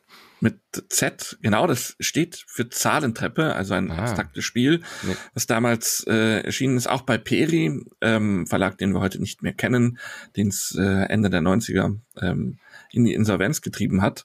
Das Spiel ist von Manfred Schüling, hat auch heute noch große Fan äh, Scharen, ist dann später bei Amigo rausgekommen, da heute aber auch nicht mehr im Programm war auch so bei Denksport-Olympiaden immer mal wieder eine Disziplin, da Zartre zu spielen. Hat jetzt tatsächlich auch Bezug zum aktuellen Heft, das jetzt im November erscheint, denn der Manfred Schüling ist im September gerade gestorben, 88 Jahre alt und Edwin Ruschitzke hat für das Heft einen kleinen Nachruf geschrieben, aber ja, man sieht bei den Spielen, da, sind, da waren wir einfach noch nicht, da waren wir noch nicht so drinne mhm. im Ganzen. Und ansonsten die Themen, die so im Heft waren, ähm, da war schon einiges bei, was uns heute noch beschäftigt. Äh, ich gehe noch mal ganz kurz durch, was ich ganz interessant fand. Ähm, äh, von der Art und Weise vom Artikel dann leider nicht so war, dass Wolfgang Lüdke, heute ähm, Redakteur beim Kosmos Verlag, daher vielen bekannt, damals aber eben auch noch äh, freier Autor für die Spielbox äh, in seinem Italienurlaub einfach mal an einer Tür geklingelt hat, nämlich bei äh, dem Klingelschild von der Editrice Jockey ähm, einem italienischen Verlag, der damals vor allen Dingen amerikanische Spiele auch in Italien rausgebracht hat, wie Cluedo und so, äh, ist einfach mal hin, hat gesagt, hallo, kann ich was über euch schreiben? Und dann, ja, kannst du. Haben wir sofort das Interview geführt, da ist eine Geschichte bei rumgekommen, aber der Verlag war damals aus Spielersicht halt auch noch nicht so wirklich interessant, dass sie ähm, großartig was gemacht haben. Bernward Tole, der große Ehrenvorsitzende des Juryspiel des Jahres, feierte 1993 sein 20-jähriges Rezensentenjubiläum. Krass wurde dafür kurz äh, vorgestellt, äh, was ich dann auch nicht ganz verstehe. Das war auch sehr unjournalistisch damals noch vieles, wenn ich das so angucke. Bernhard Tole äh, hat ja das Spielarchiv in Marburg geleitet und aufgebaut und alles gemacht. Und einer seiner Mitarbeiter, Rainer Scheer, der auch Autor für die Spielbox war, hat dann sozusagen die Lobhudelei auf seinen Chef mhm. verfasst. ähm, total ja, kritisch. Fragwürdig. Mhm. Kann man so machen, muss man aber nicht. Von daher, ähm, tja, was haben wir noch gehabt? Ein Artikel, der erstmal interessant ist, überschrieben mit noch in der Minderheit. Wieland Herold, Kollege, der letztes Jahr verstorben ist und viele Jahre für die Spielbox geschrieben hat, hat damals schon das Thema Spieleautorinnen aufgepikst und festgestellt, mhm. es gibt ja ja so wenige. Äh, es gab seinerzeit noch ein Verzeichnis von Spieleautoren in Taschenbuchform gedruckt, wo ungefähr 1000 Namen drin standen äh, und zehn davon sind Frauen sagte, oft tauchen diese Frauen dann allerdings halt auch nur in Verbund auf, dass sie mit Männern zusammen als Autorenteam auftreten und er sagte, originär sind es vielleicht fünf Prozent Frauen in der, mhm. unter der Spielautorenschaft. Der Artikel geht jetzt aber nicht so dermaßen in die Tiefe, dass er fragt, woran liegt das? sondern er stellt exemplarisch ein paar der Frauen vor, die halt als Autorinnen schon in Erscheinung getreten sind unter anderem Doris Matthäus, die man ja heute noch kennt, weil sie halt auch Illustratorin war, aber damals zusammen mit Frank Nestel ja Spiele von Doris und Frank gemacht hat. Mhm. Ähm, Edith Schlichting stellt davor. So? Ursuppe, genau, ja, ja. oder ein wunderbares Stichspiel, äh, was ich ganz grandios finde, Zoff im Zoo, haben die beiden auch gemacht. Ähm, die ist vielleicht noch die prominenteste. Dann stellte noch Edith Schlichting vor, die schon seit den 70er Jahren als Spieleautorin in Erscheinung getreten ist. Sagt mir aber persönlich auch nichts mehr, ne? Also mhm. es ist viel ähm, wieder Opa erzählt vom Krieg wie gesagt, das Analytische, warum das so ist und warum das so eine, so eine Männerdomäne ist, ähm, das wurde damals noch nicht betrachtet. Vor 30 Jahren auch noch ging der Lehrbetrieb am Institut für Spielforschung und Spielpädagogik. Aber ganz kurz, äh, schade, dass sich da in den 30 Jahren jetzt auch nicht wirklich was verändert hat, gell? Also den, die, die Quote hat sich jetzt nicht verbessert. Nee, äh, und Antworten können wir auch immer noch nee. schlecht liefern, ne? Wo, woran es liegt. Aber wahrscheinlich, weil äh, das viele Jahre tatsächlich so eine Männerdomäne war und bis sich das dann angleicht, ist es einfach ein unfassbar zäher, langer Prozess. Und wir hatten ja auch mit Rita ein bisschen drüber mhm. geredet, woran es liegen könnte. Ne? Und äh, wir wollen dem ja auch nochmal wieder ein bisschen nachforschen und das werden wir auch tun, ähm, dass man dieses Thema einfach weiter im Auge hat.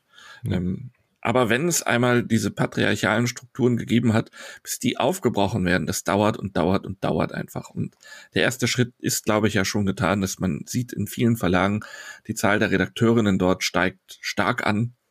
Und ähm, ich glaube, das ist so ein Schritt, der dann auch vieles weitere nach sich zieht. Ähm, ja, was ich sagen wollte, vor 30 Jahren Lehrbetrieb, Institut für Spielforschung und Spielpädagogik am Mozarteum in Salzburg die sich auch mit Brettspielen beschäftigen, aber eben nicht nur, aber schon mal interessant, dass die Österreicher da doch deutlich weiter waren, ähm, was die wissenschaftliche Betrachtung des Spiel, des Spielens angeht, als die Deutschen, wo es ja so, einen so einen reinen Lehrstuhl für so ein Thema Spiel ähm, nicht wirklich gibt. Ähm, das, dieses, dieser Fachbegriff Ludologie, der mhm. ist ja bei uns immer noch nicht ähm, wirklich na, wie soll man sagen, verankert. Nee, die, die Leute, die, die Leute sagen dir Gesundheit, wenn du, wenn du sagst, du hast damit was zu tun, ja. Ja, und äh, hoffentlich findet man bald ein Medikament, das hilft, ne? Genau. Und äh, Ja, dann Spiel des Jahres war auch da wieder ein Thema. Äh, das hatten wir aber auch schon thematisiert. Bluff hieß es ähm, mhm. von Richard Borg, der vielleicht dem werten Spielbox-Cast-Hörerinnen und Hörern eher über sein Memoir 44 ein Begriff ist, ähm, als vielleicht über Bluff.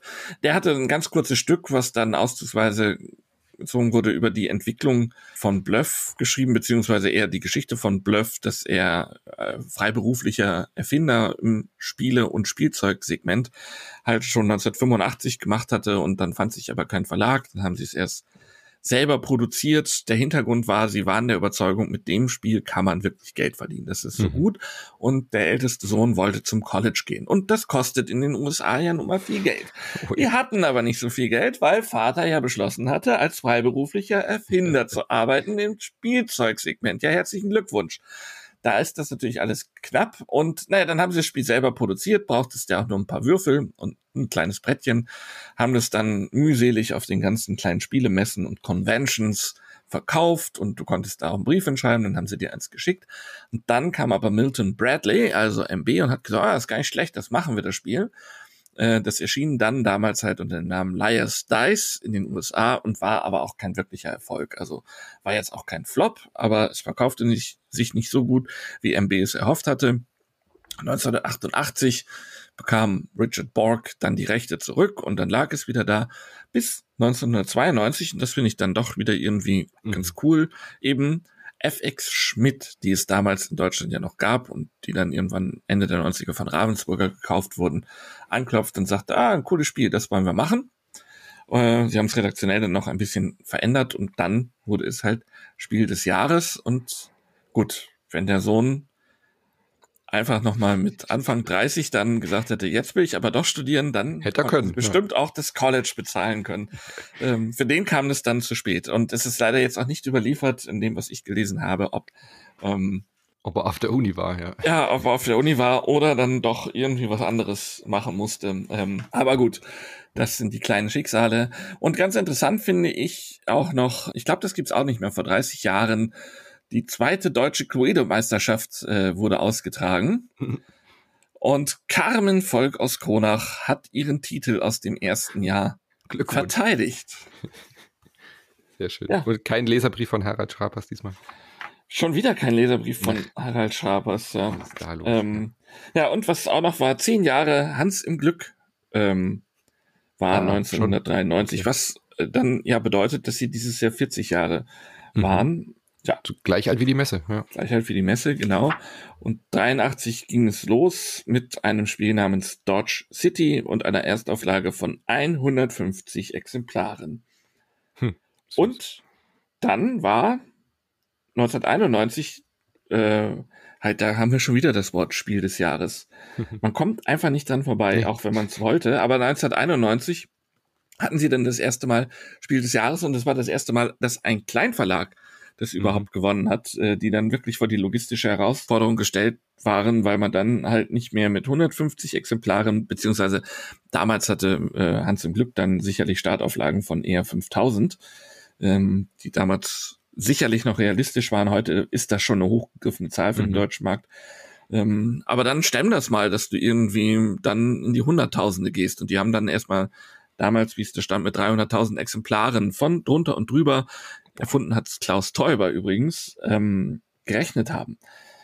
Ähm, haben sie aber geschafft und ich glaube, ähm, das hat dem Verlag den entsprechenden Schwung gegeben, ja, ähm, sich dahin zu entwickeln, äh, wo er heute steht. Hans im Glück ja wirklich oft das Spiel des Jahres dann auch gewonnen oder auch mhm. Kennerspiel des Jahres.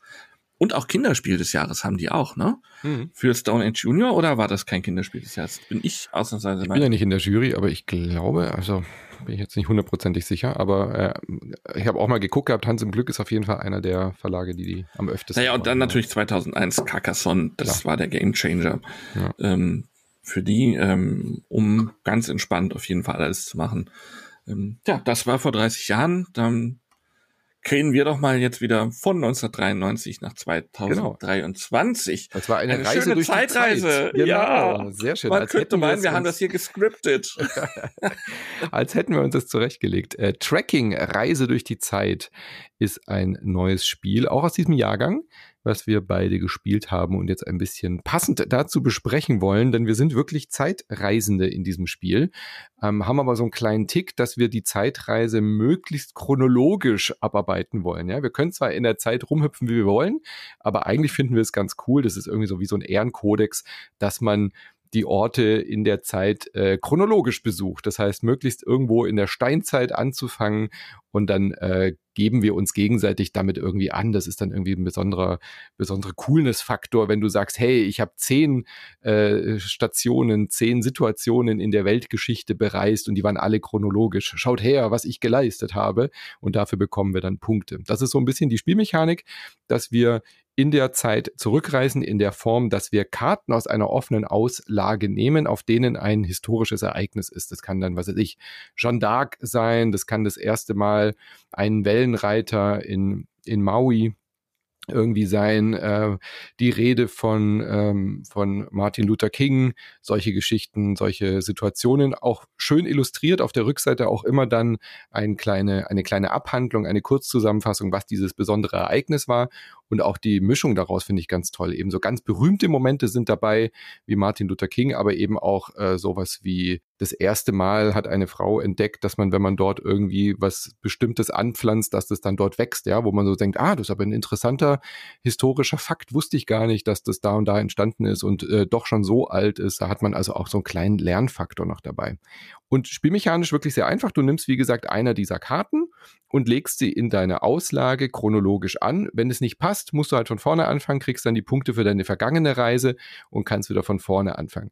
So weit, so einfach. Aber da kommt ja noch ein kleiner Twist hinzu, Andreas, dass man äh, Gefühl hat, man spielt so eine Art Roll-and-Write-Mechanismus noch, indem man diese äh, Tokens, diese kleinen äh, Münzen dazu bekommt, je nachdem, welche Karte Genau. ich nehme. Und auch das ist dann wieder was, wo ich überlege, naja, vielleicht unterbreche ich meine Chronologie, weil ich bestimmte Dinge brauche. Das wäre eine Überlegung. Wir haben nämlich in für jede unserer drei Zeitreisen, die wir unternehmen, einen Reiseplan.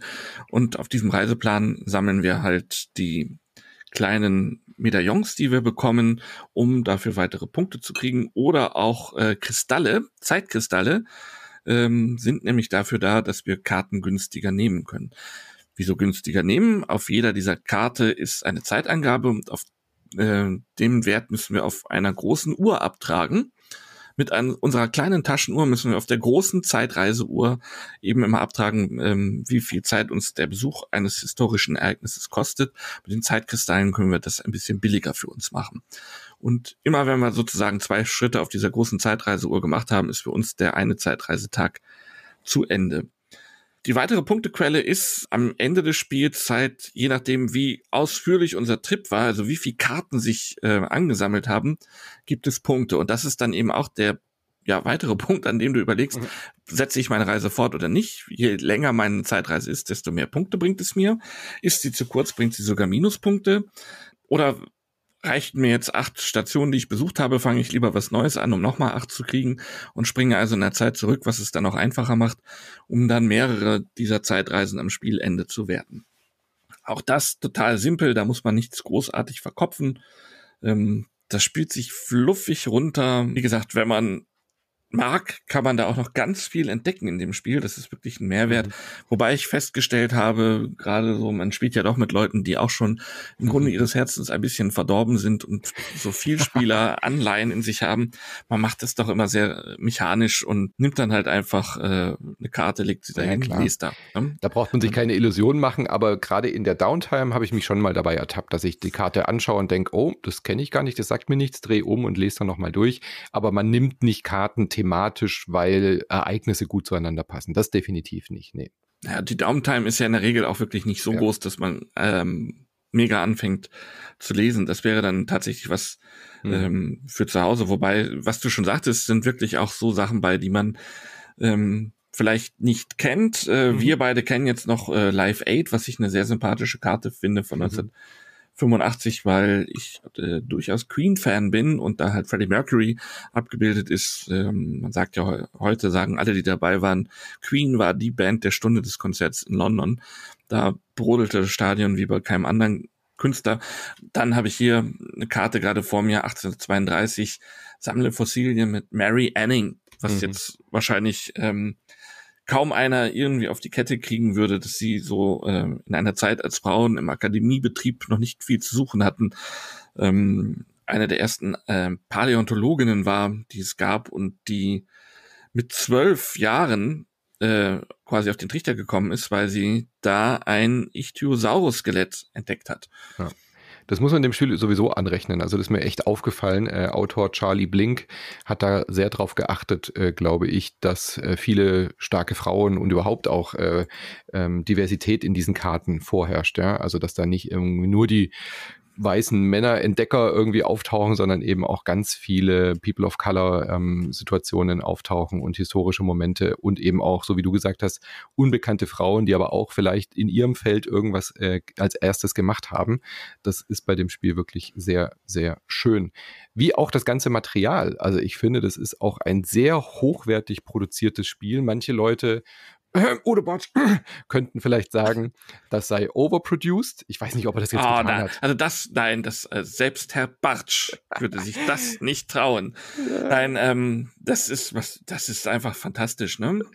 Ich, ich, ich weiß wirklich nicht, was er über das Spiel denkt. Ich wollte es jetzt nur ähm, ähm, ihn ein bisschen ärgern. Es gibt sicherlich Menschen, die sagen, oh, warum muss ich da jetzt eine Neoprenmatte drin haben für den Spielplan, wenn ich nur Karten nehme? Warum müsste, müssen da so große Plastikuhren dabei sein? Warum brauche ich ein extra Schälchen? Aber ich finde, das tut dem Spiel gut. Ja, das Spiel ist sehr simpel, das Spiel ist sehr zugänglich, aber es sieht halt auch toll aus. Man hat Spaß mit diesen Materialien zu hantieren. Man nimmt diese Münzen.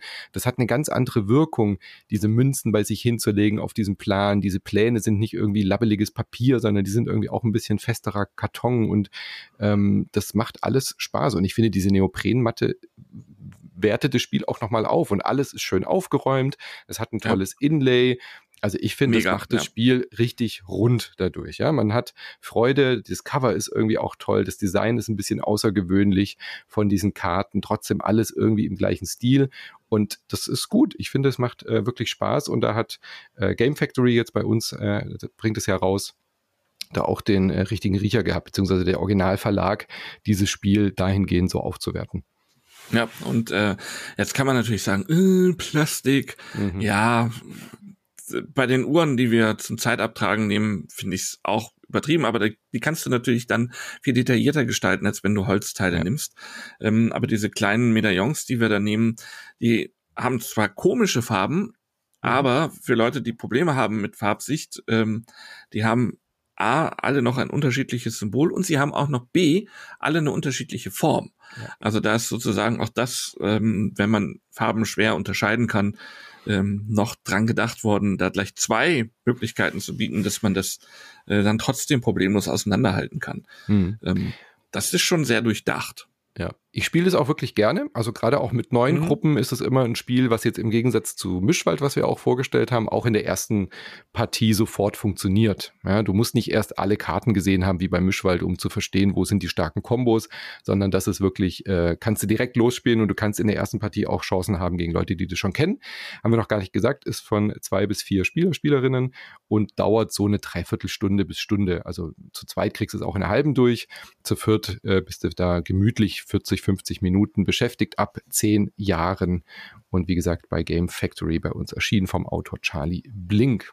Sehr zugänglich. Und du bist wirklich gut beschäftigt in, ja, in dieser genau. Zeit. Also mechanisch, wie gesagt, ist es sehr simpel.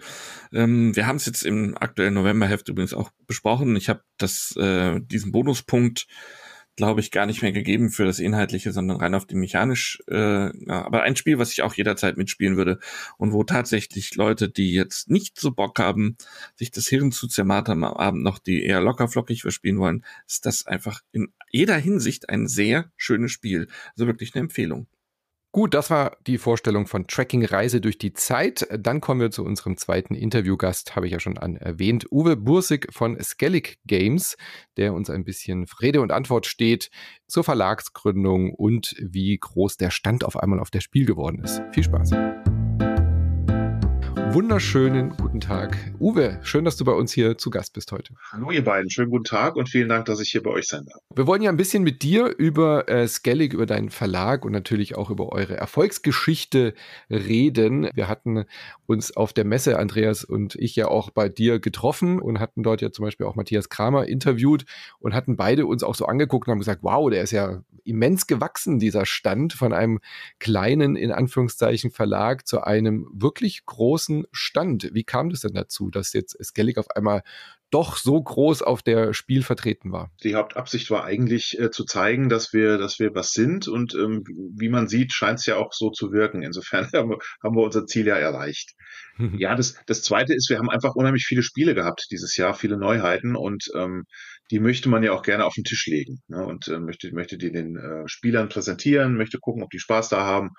Und dann braucht man einfach viele Tische. Ne, und dann ergibt sich das eben, dass der gesamte Stand ein bisschen größer sein muss. Ja. Du sagtest gerade viele Spiele. Ist das äh, tatsächlich planvoll so gewachsen oder fällt euch da auch manchmal so ein bisschen was im Schoß? Man muss ja dazu sagen, ihr habt zwei Standbeine. Einmal das sichtbare, etwas ich sag mal, etwas dickeres Standbein ist vielleicht die Lokalisierungsgeschichte, sprich, ihr holt Spiele aus anderen Ländern nach Deutschland und bringt es in der deutschen Version heraus. Aber ihr hattet auch selber zwei Neuheiten wieder, entwickelt von jungen deutschen Autoren, die exklusiv bei euch erschienen sind. War das also eine planvolle Entwicklung mit so vielen Titeln oder seid ihr da manchmal auch überrumpelt, was euch so angeboten wird und dann sagt ihr, machen wir das auch mit? So, äh, in der Tat sind sogar drei Standbeine, weil wir so ein bisschen Distribution auch noch nebenbei machen. Natürlich äh, vorwiegend für Eagle Griffon Games, aber auch äh, für NerdLab mittlerweile, für Spielers so ein bisschen. Also sind so einige, einige Sachen, die wir auch in Distribution haben. Ähm, es ist so eine Mischung aus in den Schoßfallen und planvoll. Es ist am Anfang, in den ersten Jahren ist uns schon auch einiges in den Schoß gefallen, nämlich zum Beispiel äh, die, diese Partnerschaft mit Eagle Griffon. Das war natürlich auch eigenes Bemühen, aber auch eine Menge Glück. Äh, das ist jetzt die Partnerschaft seit einiger Zeit mit Mindclash Games. Das sind so Sachen, die, ähm, da haben wir auch einfach ein bisschen, bisschen Glück gehabt dabei. Äh, ansonsten sind die, die, ist die Anzahl der Spiele im Moment schon planvolles Vorgehen, äh, weil wir ja auch personell ein bisschen aufgestockt haben. Und jetzt müssen wir einfach gucken, dass wir den Verlag da äh, umsatztechnisch auf eine solide Basis stellen. Und ähm, das geht eben über große Erfolge. Die kann man halt nicht einfach so planen.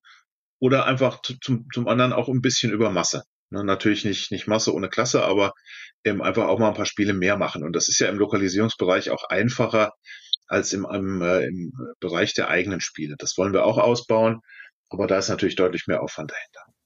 Hm.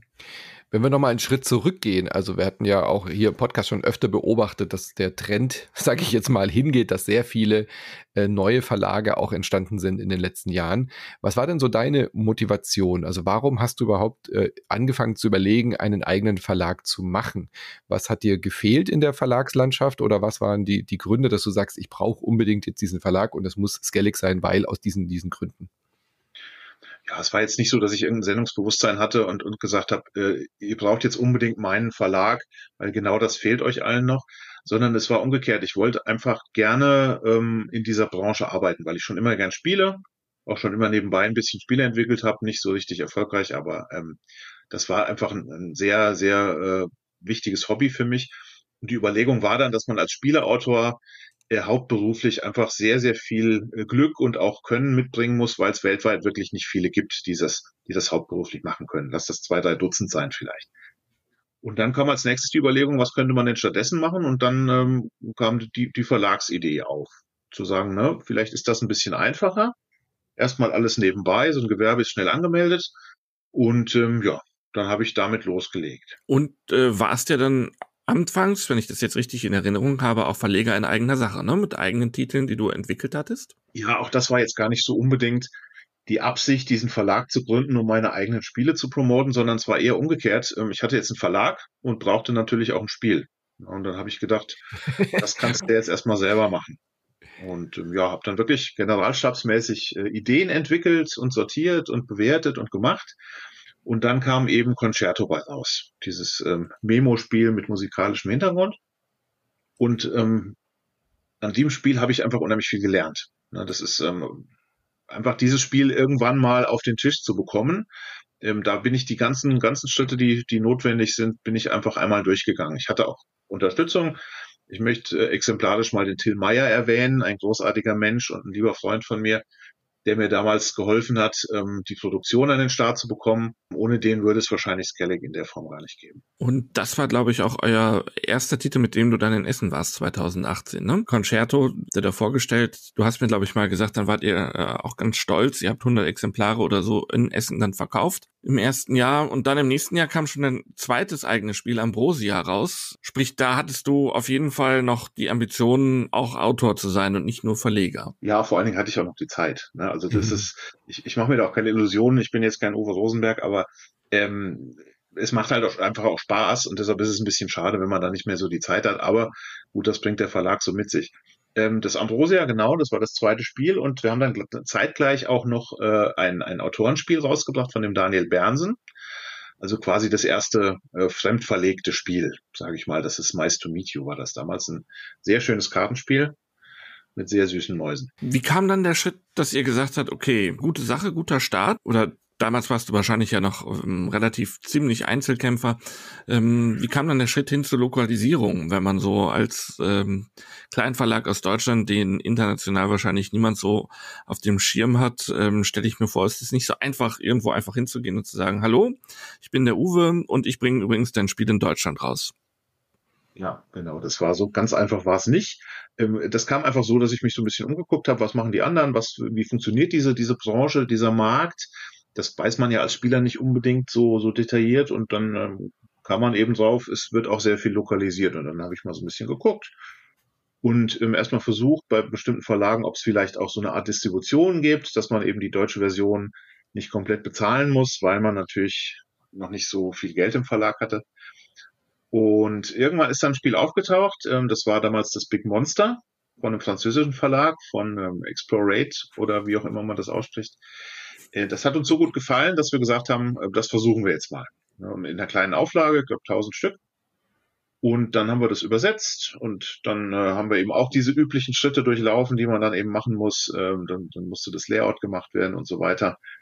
Und irgendwann lag das dann da. Und das war auch gerade so die Zeit, ähm, wo dann auch das mit Eagle Griffin anfing. Und das war natürlich äh, für uns ein Schub, ähm, nicht nur finanziell, weil es natürlich ähm, immer so ein bisschen bisschen eine kleine finanzielle Unterstützung ist, ähm, was, was da so weggeht, ähm, aber vor allen Dingen auch in der Bekanntheit. Und das hat natürlich auch einiges erleichtert. Wenn man dann gesagt hat, hey, wir sind, wir sind der deutsche Exklusivvertrieb von, von Vita Lacerda, sage ich jetzt mal, hm. Das öffnet halt schon auch ein paar mehr Türen, als man vielleicht sonst hätte offen stehen gehabt. Wie, wie funktioniert denn sowas? Also hast du ihn einfach angeschrieben und gesagt, ich mag deine Spiele, lass mich die übersetzen? Oder, oder wie überzeugt man bei sowas? Weil, wie Andreas äh, ja gerade schon gesagt hat, man kann ja schlecht irgendwie am Anfang mit Referenzen glänzen und andererseits hat man ja auch Schwierigkeiten, ähm, stelle ich mir zumindest vor als Laie, wie, wie, wie schätzt man denn als Verlag eine, die Qualität einer Übersetzung ein? Ja? Also traut man das den Leuten zu? Man kann diese Sprache ja in der Regel nicht. Ich weiß nicht, wie gut Lacerdas Deutsch ist.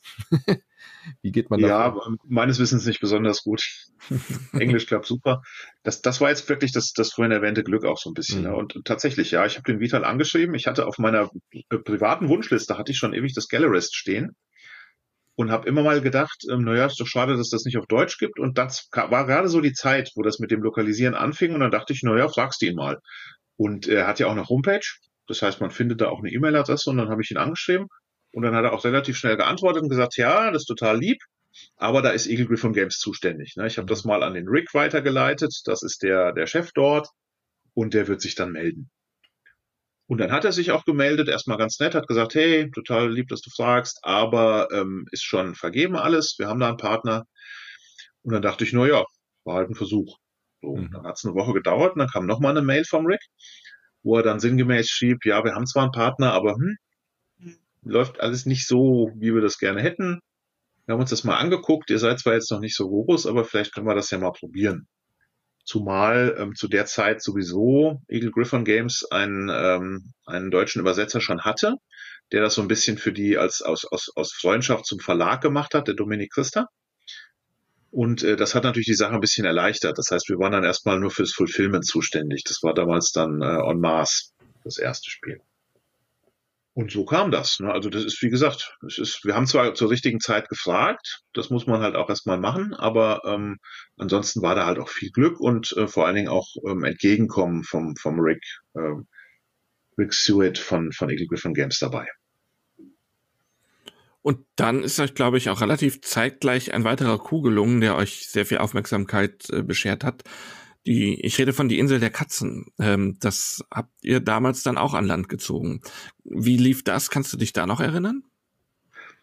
Genau, das war so ein bisschen der nächste Meilenstein, würde ich auch sagen. Das lief so, dass wir uns da auch eben angefangen haben, auf dem Markt umzugucken. Das war damals der, der ähm, Dominik Büttner, unser Redakteur zur damaligen Zeit, der auch ein sehr gutes Auge für, für Spiele hat. Und äh, dem ist das Insel der Katzen aufgefallen, was äh, vorher schon in Englisch ziemlich durch die Decke gegangen ist. Da gab es einen super Kickstarter, glaube ich.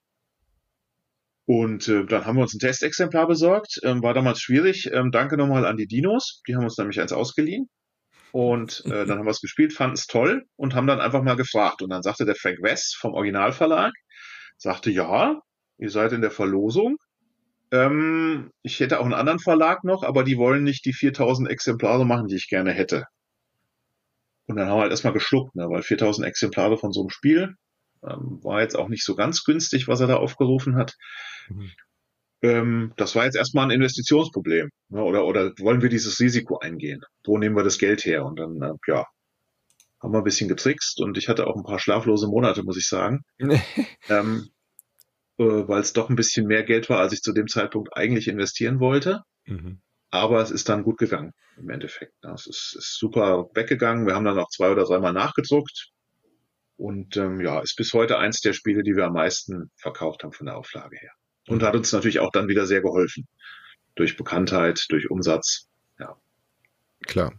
So geht ja auch, ich meine, das ist ja nachvollziehbar, dass man dann mit jedem kleineren weiteren Erfolg dann eben auch einen weiteren Schritt Richtung Professionalisierung äh, gehen kann. Kannst du uns da so ein bisschen mitnehmen? Also wie, wie sich das entwickelt hat? Ab wann hast du hauptberuflich mit, äh, mit, mit deinem Verlag dann quasi ähm, ja, gearbeitet? Wie hast du äh, dich entschieden, die ersten Leute einzustellen? Ich habe ja auch mal eine Firma gegründet und ich mhm. weiß ganz genau, dass es ganz, ganz oft so ist, dass man den Angestellten am Anfang quasi mehr zahlt als sich selbst, weil man ja einfach gucken muss, wo die Finanzen bleiben. War das bei euch ähnlich? Ja. Hast du so ein Start-up-Gefühl oder wie ist das? Ähm, nee, das war ganz anders. Ähm, ich habe das auch überlegt, weil irgendwann war es halt einfach so, dass, dass äh, es fing dann an, so viel Arbeit zu werden, dass ich es nebenbei nicht mehr machen konnte. Mhm. Ähm, und für hauptberuflich war es noch zu früh. Es hat noch nichts abgeworfen. Ne? Und dann habe ich überlegt, wie komme ich jetzt weiter? Lasse ich es jetzt so als Hobby oder versuche ich weiterzugehen? Und ähm, dann ist mir die Idee gekommen, dass ich äh, Leute fragen könnte, die genauso verrückt sind wie ich und die sich darauf einlassen, erstmal eine Zeit lang ähm, als Hobby mitzuarbeiten, so wie ich quasi auch, ähm, mit der Aussicht, dann später einen, einen Anteil am fertigen Verlag zu bekommen, wenn er mhm. mal ein bisschen gewachsen ist. Und das war als erstes der Thomas ähm, fürs Marketing. Und äh, dann kam ähm, ja erstmal der Dominik dazu als Redakteur. Der ist dann aber nach ein paar Monaten wieder ausgestiegen aus Zeitgründen. Dann kam der Joachim und dann kam die Beate. Und äh, die haben eben alle am Anfang erstmal so ähm, hobbymäßig geholfen. Und das ging dann, naja, ein, zwei Jahre gut. Und äh, dann ging es einfach zeitlich nicht mehr. Und dann war die Entscheidung einfach jetzt ähm, zu sagen, wie machen wir weiter. Und äh, dann ähm, haben wir den Sprung gewagt, haben den Thomas und den Joachim fest eingestellt, also mhm. als erste beide fest eingestellte. Und ein halbes Jahr später ging es dann bei mir auch nicht mehr nebenberuflich. Mhm. Das war dann einfach zu viel und dann auch dann äh, musste man sich überlegen, was man macht. Und äh, seit Juli letzten Jahres bin ich jetzt auch hauptberuflich dabei. Und mittlerweile ist euer Team auch größer als nur die drei Köpfe, also mhm. Joachim, Thomas und du, oder? Genau, Beate ist wie gesagt schon von Anfang an fast dabei. Beate macht äh, nebenbei die Veranstaltungen ist nicht hauptberuflich bei uns. Als nächstes kam dann Lisa. Lisa hat nebenbei für uns übersetzt ähm, auf, auf äh, Dienstleistungsbasis. Und das wurde irgendwann so viel, dass wir gesagt haben, hey, hast du nicht Lust, ähm, komplett bei uns zu arbeiten? Und das hat sie dann auch gemacht, auch seit letztem Jahr irgendwann. Und äh, seit Anfang diesen Jahres haben wir noch die Melli, seit April, glaube ich, ansatz bekannt und macht bei uns äh, zur Hälfte Marketing und zur Hälfte Redaktion. Und da Lisa glücklicherweise im Dezember ihr erstes Kind erwartet, ist sie danach nur noch halbtags erstmal eine Zeit lang und deshalb haben wir jetzt noch auch halbtags einen zweiten Übersetzer eingestellt, den Stefan, sodass wir jetzt mittlerweile sieben Festangestellte sind. Nicht alle Fulltime, aber insgesamt sieben. Was ja schon eine ganz beeindruckende Entwicklung dann ist, muss man sagen, ne? Für ein mhm. kleines Hobbyprojekt eines ähm, begeisterten Spielers, ähm, der dann auch noch seine eigenen Spiele rausgebracht hat, jetzt mittlerweile auf immerhin sieben Leute zu gucken. Ähm, ich habe schon gesagt, ähm, wenn man nochmal so in Essen so ein bisschen geguckt hat, ihr habt mit 10 Quadratmeter diesem Standardstand angefangen. Ich weiß nicht, wie viel Quadratmeter es dieses Jahr dann waren. Ähm, vielleicht kannst du auch noch mal so ein bisschen erzählen, wie viele Spiele ihr mittlerweile überhaupt im Portfolio habt und was so als nächstes auf uns dazukommt, auf uns Spieler. Das ist immer eine gute Frage, weil ich ähm, will ich sagen, dass ich den Überblick verloren habe, aber ich zähle halt nicht mit. Wir hatten, wir hatten 2018 hatten wir 10 Quadratmeter tatsächlich, da hatten wir das Concerto dabei. Das war das einzige Spiel, was wir hatten. Und 2019 waren es dann das doppelte 20 Quadratmeter mit äh, eben zwei Spielen, plus halt die Lacerdas schon dabei. 2020 hätten wir 40 gehabt, also wieder verdoppelt. Das ist ja dann ausgefallen. Und ähm, 2021 hatten wir ähm, 80 Quadratmeter. Also wir haben uns theoretisch immer verdoppelt. Und ähm, wenn man dann letztes Jahr sieht, äh, wenn man das aufteilt zwischen Boardgame Circus und uns, könnte man sagen, wir hatten 160, dann wäre es ja wieder verdoppelt und dieses Jahr waren es knapp über 300. Also wir haben uns jedes Mal verdoppelt. Ähm, es muss aber keine Angst haben, das ist jetzt für nächstes Jahr nicht mehr geplant. Die ganze Halle. ja, das ist halt. Pegasus das neue Asmodee. Ja. Wann, wann, kauft ihr Asmodee, ist eigentlich nur noch die Frage. genau. Wir warten noch auf den Börsencrash, dann lässt sich das irgendwie machen. Anzahl der Spiele, ähm, wie gesagt, wir haben halt jetzt dadurch, dass wir so viel Personal haben, haben wir jetzt einfach hochgedreht. Ne? Und wir haben dieses Jahr, glaube ich, um die 20 Spiele gemacht. Aber mhm. ich kann es jetzt nicht genau nachzählen. Was ist denn so dein Wunsch oder so deine Vision? Ähm, also klar nimmt man den Erfolg mit und äh, vergrößert mhm. sich und irgendwann gibt es aber ja immer auch so eine natürliche Grenze, bei der man auf einmal aus einer Firmenpolitik heraus ganz anders äh, dann wieder agieren muss. Also ähm, so bestes Beispiel ist so, wenn man dann 15, 16 Leute hat, dann muss man eigentlich schon wieder drüber nachdenken, so eine Art AbteilungsleiterInnen oder sowas einzuführen. Und man braucht eine Human Resource Abteilung, ja, die die Verwaltungskram macht und so weiter. Ich habe so das Gefühl, ihr steht jetzt so kurz vor dieser Grenze so zu überlegen, wollen wir jetzt ein großer Verlag werden oder bleiben wir auf dieser, auf dieser Größe und fühlen uns da wohl? Machst du dir da solche Gedanken oder lässt du das auf dich zukommen, wie, wie, wie das Wachstum ist? Ja, so ein bisschen muss man sich, muss man sich da schon Gedanken machen, sonst, äh, sonst ähm, ist das ja auch nicht seriös. Das heißt, ähm, was, was wir jetzt vorhaben, ist erstmal ähm, einen gewissen Stillstand ähm, zu erreichen mhm. und uns ein bisschen zu konsolidieren. Das ist ja. hauptsächlich finanziell gemeint. Das heißt, dass wir jetzt mal gucken, dass wir das auf eine solide Basis bekommen äh, mit dem jetzigen Personalstamm. Und äh, das wird dann auch bedeuten, dass wir von den Spielen jetzt nicht noch mehr hochdrehen, sondern dass wir da ungefähr versuchen, auf diesem Level zu bleiben. Und wenn das klappt, wenn es nicht klappt, dann ist es sowieso egal. Ne? Dann hm. Ist das das letzte Interview. Aber ähm, wenn es klappt, dann gucken wir mal in ein, zwei Jahren, ob, wo wir dann hinwollen. Ne? Ob wir dann nochmal irgendwie eine Schippe drauflegen. Es gibt ja viele Möglichkeiten. Man kann, das, man kann das Portfolio erweitern in andere Richtungen. Es gibt ja noch Kinderspiele, es gibt noch Familien- und Partyspiele, es gibt noch Rollenspiele, es gibt noch dieses und jenes.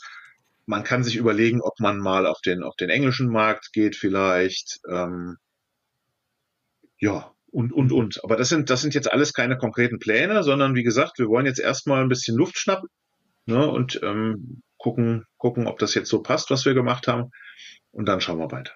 Hm bestand Essen dann für dich äh, vor allen Dingen auch daraus äh, zu scouten und zu schauen, wo sind gute neue Spiele, äh, die wir nach Deutschland holen können, oder äh, überlässt du das komplett deinen Leuten und sagst, die haben da ein gutes Gespür für, die sollen mal machen, du kümmerst dich in erster Linie ums Business?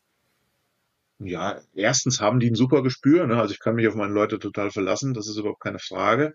Ähm, zweitens ist es aber auch gerade beim Scouting so, dass wir da eigentlich nur mal so so ein bisschen äh, das mitnehmen, was wir aufschnappen. Das, äh, das wirkliche Scouting machen wir 52 Wochen im Jahr. Das heißt, wir haben früher haben wir das auch gemacht. Wir haben dann Termine gemacht bei anderen Verlagen, um uns die Spiele anzugucken. Und da ist dann natürlich auch immer, ne, da sind ein paar gute dabei und ein paar, was man jetzt überhaupt nicht gebrauchen kann oder was halt auch einfach nicht passt, ohne jetzt die Spiele äh, äh schlecht machen zu wollen. Das machen wir mittlerweile ähm, jede Woche. Das heißt, ähm, wenn es ein Spiel gibt, was interessant ist, dann haben wir das zu 95 Prozent sowieso schon gesehen. Hm. Und ähm, dann gucken wir uns das auch nicht speziell in Essen an, sondern dann gucken wir vorher schon, gibt es eine Testkopie oder, oder ein äh, TTS-Link oder sonst was. Das heißt, wir haben so ein kontinuierliches Scouting und können in Essen andere Dinge tun. Ja, das heißt, ich, ich mache sowieso ein bisschen Standmanagement, das, äh, das reicht dann auch fast schon. Und äh, der Joachim hat sich gekümmert darum, äh, um die umgekehrte Richtung. Das heißt, dass unsere Autorenspiele vielleicht ausländische Verlage finden, also Pirate Tales und Kingscraft und auch ein bisschen Weimar Und äh, ja, Thomas hat so ein paar Business-Termine gemacht und dann ähm, ist das Team schon beschäftigt genug. Was ja aus äh, wirtschaftlichen Gesichtspunkten eigentlich äh, noch der spannendere Weg ist, ist ja, wenn ihr eigene Spiele habt, dass ihr Lizenzen in andere Länder geben könnt. Ne? Da ist ja letztendlich, was ähm, Margen angeht, wahrscheinlich bisschen mehr Musik drin, als wenn man selber lokalisiert. Äh, wie hat das funktioniert dieses Jahr mit euren beiden Spielen?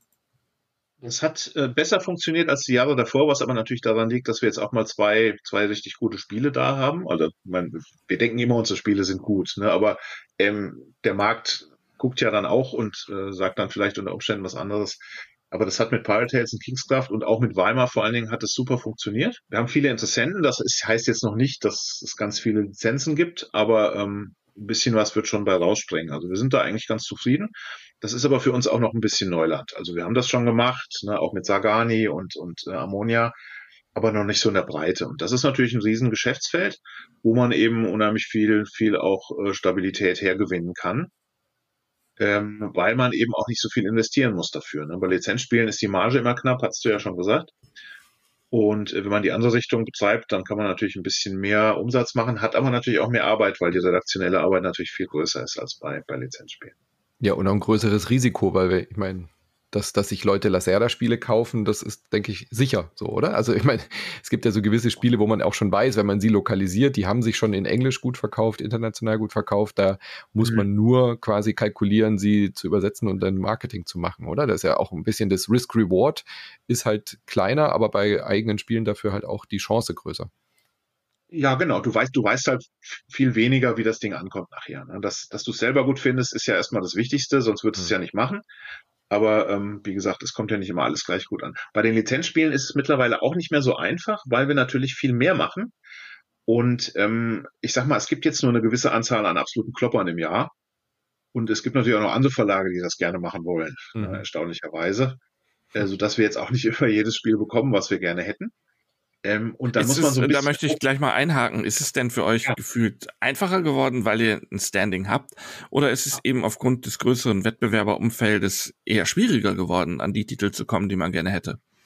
Nee, es ist einfacher geworden. Ich würde auch gar nicht sagen, dass das Wettbewerberumfeld größer geworden ist. Es verändert sich einfach dauernd. Ne? Es sind jetzt, es kommen wieder neue Player, dann sind wieder aber andere Player, die so ein bisschen ich will nicht sagen schwächeln, ne, aber die halt weniger machen vielleicht, so dass man einfach, man ist immer in einem gewissen Wettstreit. Ähm, das ist auch völlig okay. Wir, wir, wir mögen uns ja auch alle. Das ist jetzt nichts, nichts Bierernstes. Aber das ist schon durch unser Standing deutlich leichter. Also wir sind, ich, ich sag mal zum Beispiel Mindclash, äh, die haben gesagt, wir wollen am liebsten zu Skellig. Das ist halt sowas, das, das ist, soll jetzt kein Angeben sein. Das fühlt sich einfach so toll an, weißt, mhm. weißt du, wenn man, wenn man sowas hört, dass, dass so ein Verlag sagt, und zu deutschen Spiele würden wir am liebsten bei Skellig sehen, ohne dass man sich jetzt groß bemüht hat. Das funktioniert natürlich nicht immer so. Ne? Also das, manchmal sind es auch einfach ganz klare Business-Entscheidungen. Manchmal geht es einfach über die Stückzahl. Ne? Denn wenn dann Pegasus sagt, wir machen x tausend und das ist viel mehr als bei uns, dann ist das Standing manchmal zweitrangig. Ne? Und dann gibt es aber natürlich auch Verlage, die, die sagen, so eine kleine Partnerschaft ist uns wichtiger als jetzt nochmal tausend mehr oder so. Das mhm. ist sehr verschieden. Aber es ist, es ist einfacher geworden. Fazit. Nochmal eben bezogen auf Pirate Tales und vor allen Dingen Kingscraft. Ich klammer Weimar jetzt mal ein bisschen ähm, raus, äh, weil das ja sozusagen erst bei Spielworks lag und ähm, da schon die Vorentwicklung war. Wie lange habt ihr jetzt daran gearbeitet und äh, wie seid ihr auf die Titel gekommen? Habt ihr mittlerweile auch als Verlag so einen Name, dass dann junge Autoren wie der Benno Tönel mit seinem Pirate Tales oder David Grün eben mit Kingscraft ähm, euch direkt einen Prototyp schicken und sagen, hallo, guckt euch mal an, könnt ihr euch vorstellen, das zu machen? Ja, das ist auch mehr geworden über die Jahre. Ne? Das ist, wir haben unheimlich, wir haben ein eigenes Postfach dafür.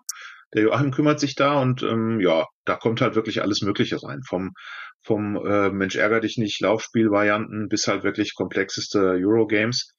Und das wird dann vorsortiert und ähm, ja, manche kommen dann halt durch. Und das ist deutlich mehr geworden. Wir machen aber auch ähm, von uns aus viel. Wir fragen auch viel, viel bei Autoren an. Ne? Das heißt also beim Uwe Rosenberg damals, so hat es angefangen wir fragen dann halt einfach mal. Ne? Und mhm. manchmal klappt's, manchmal nicht.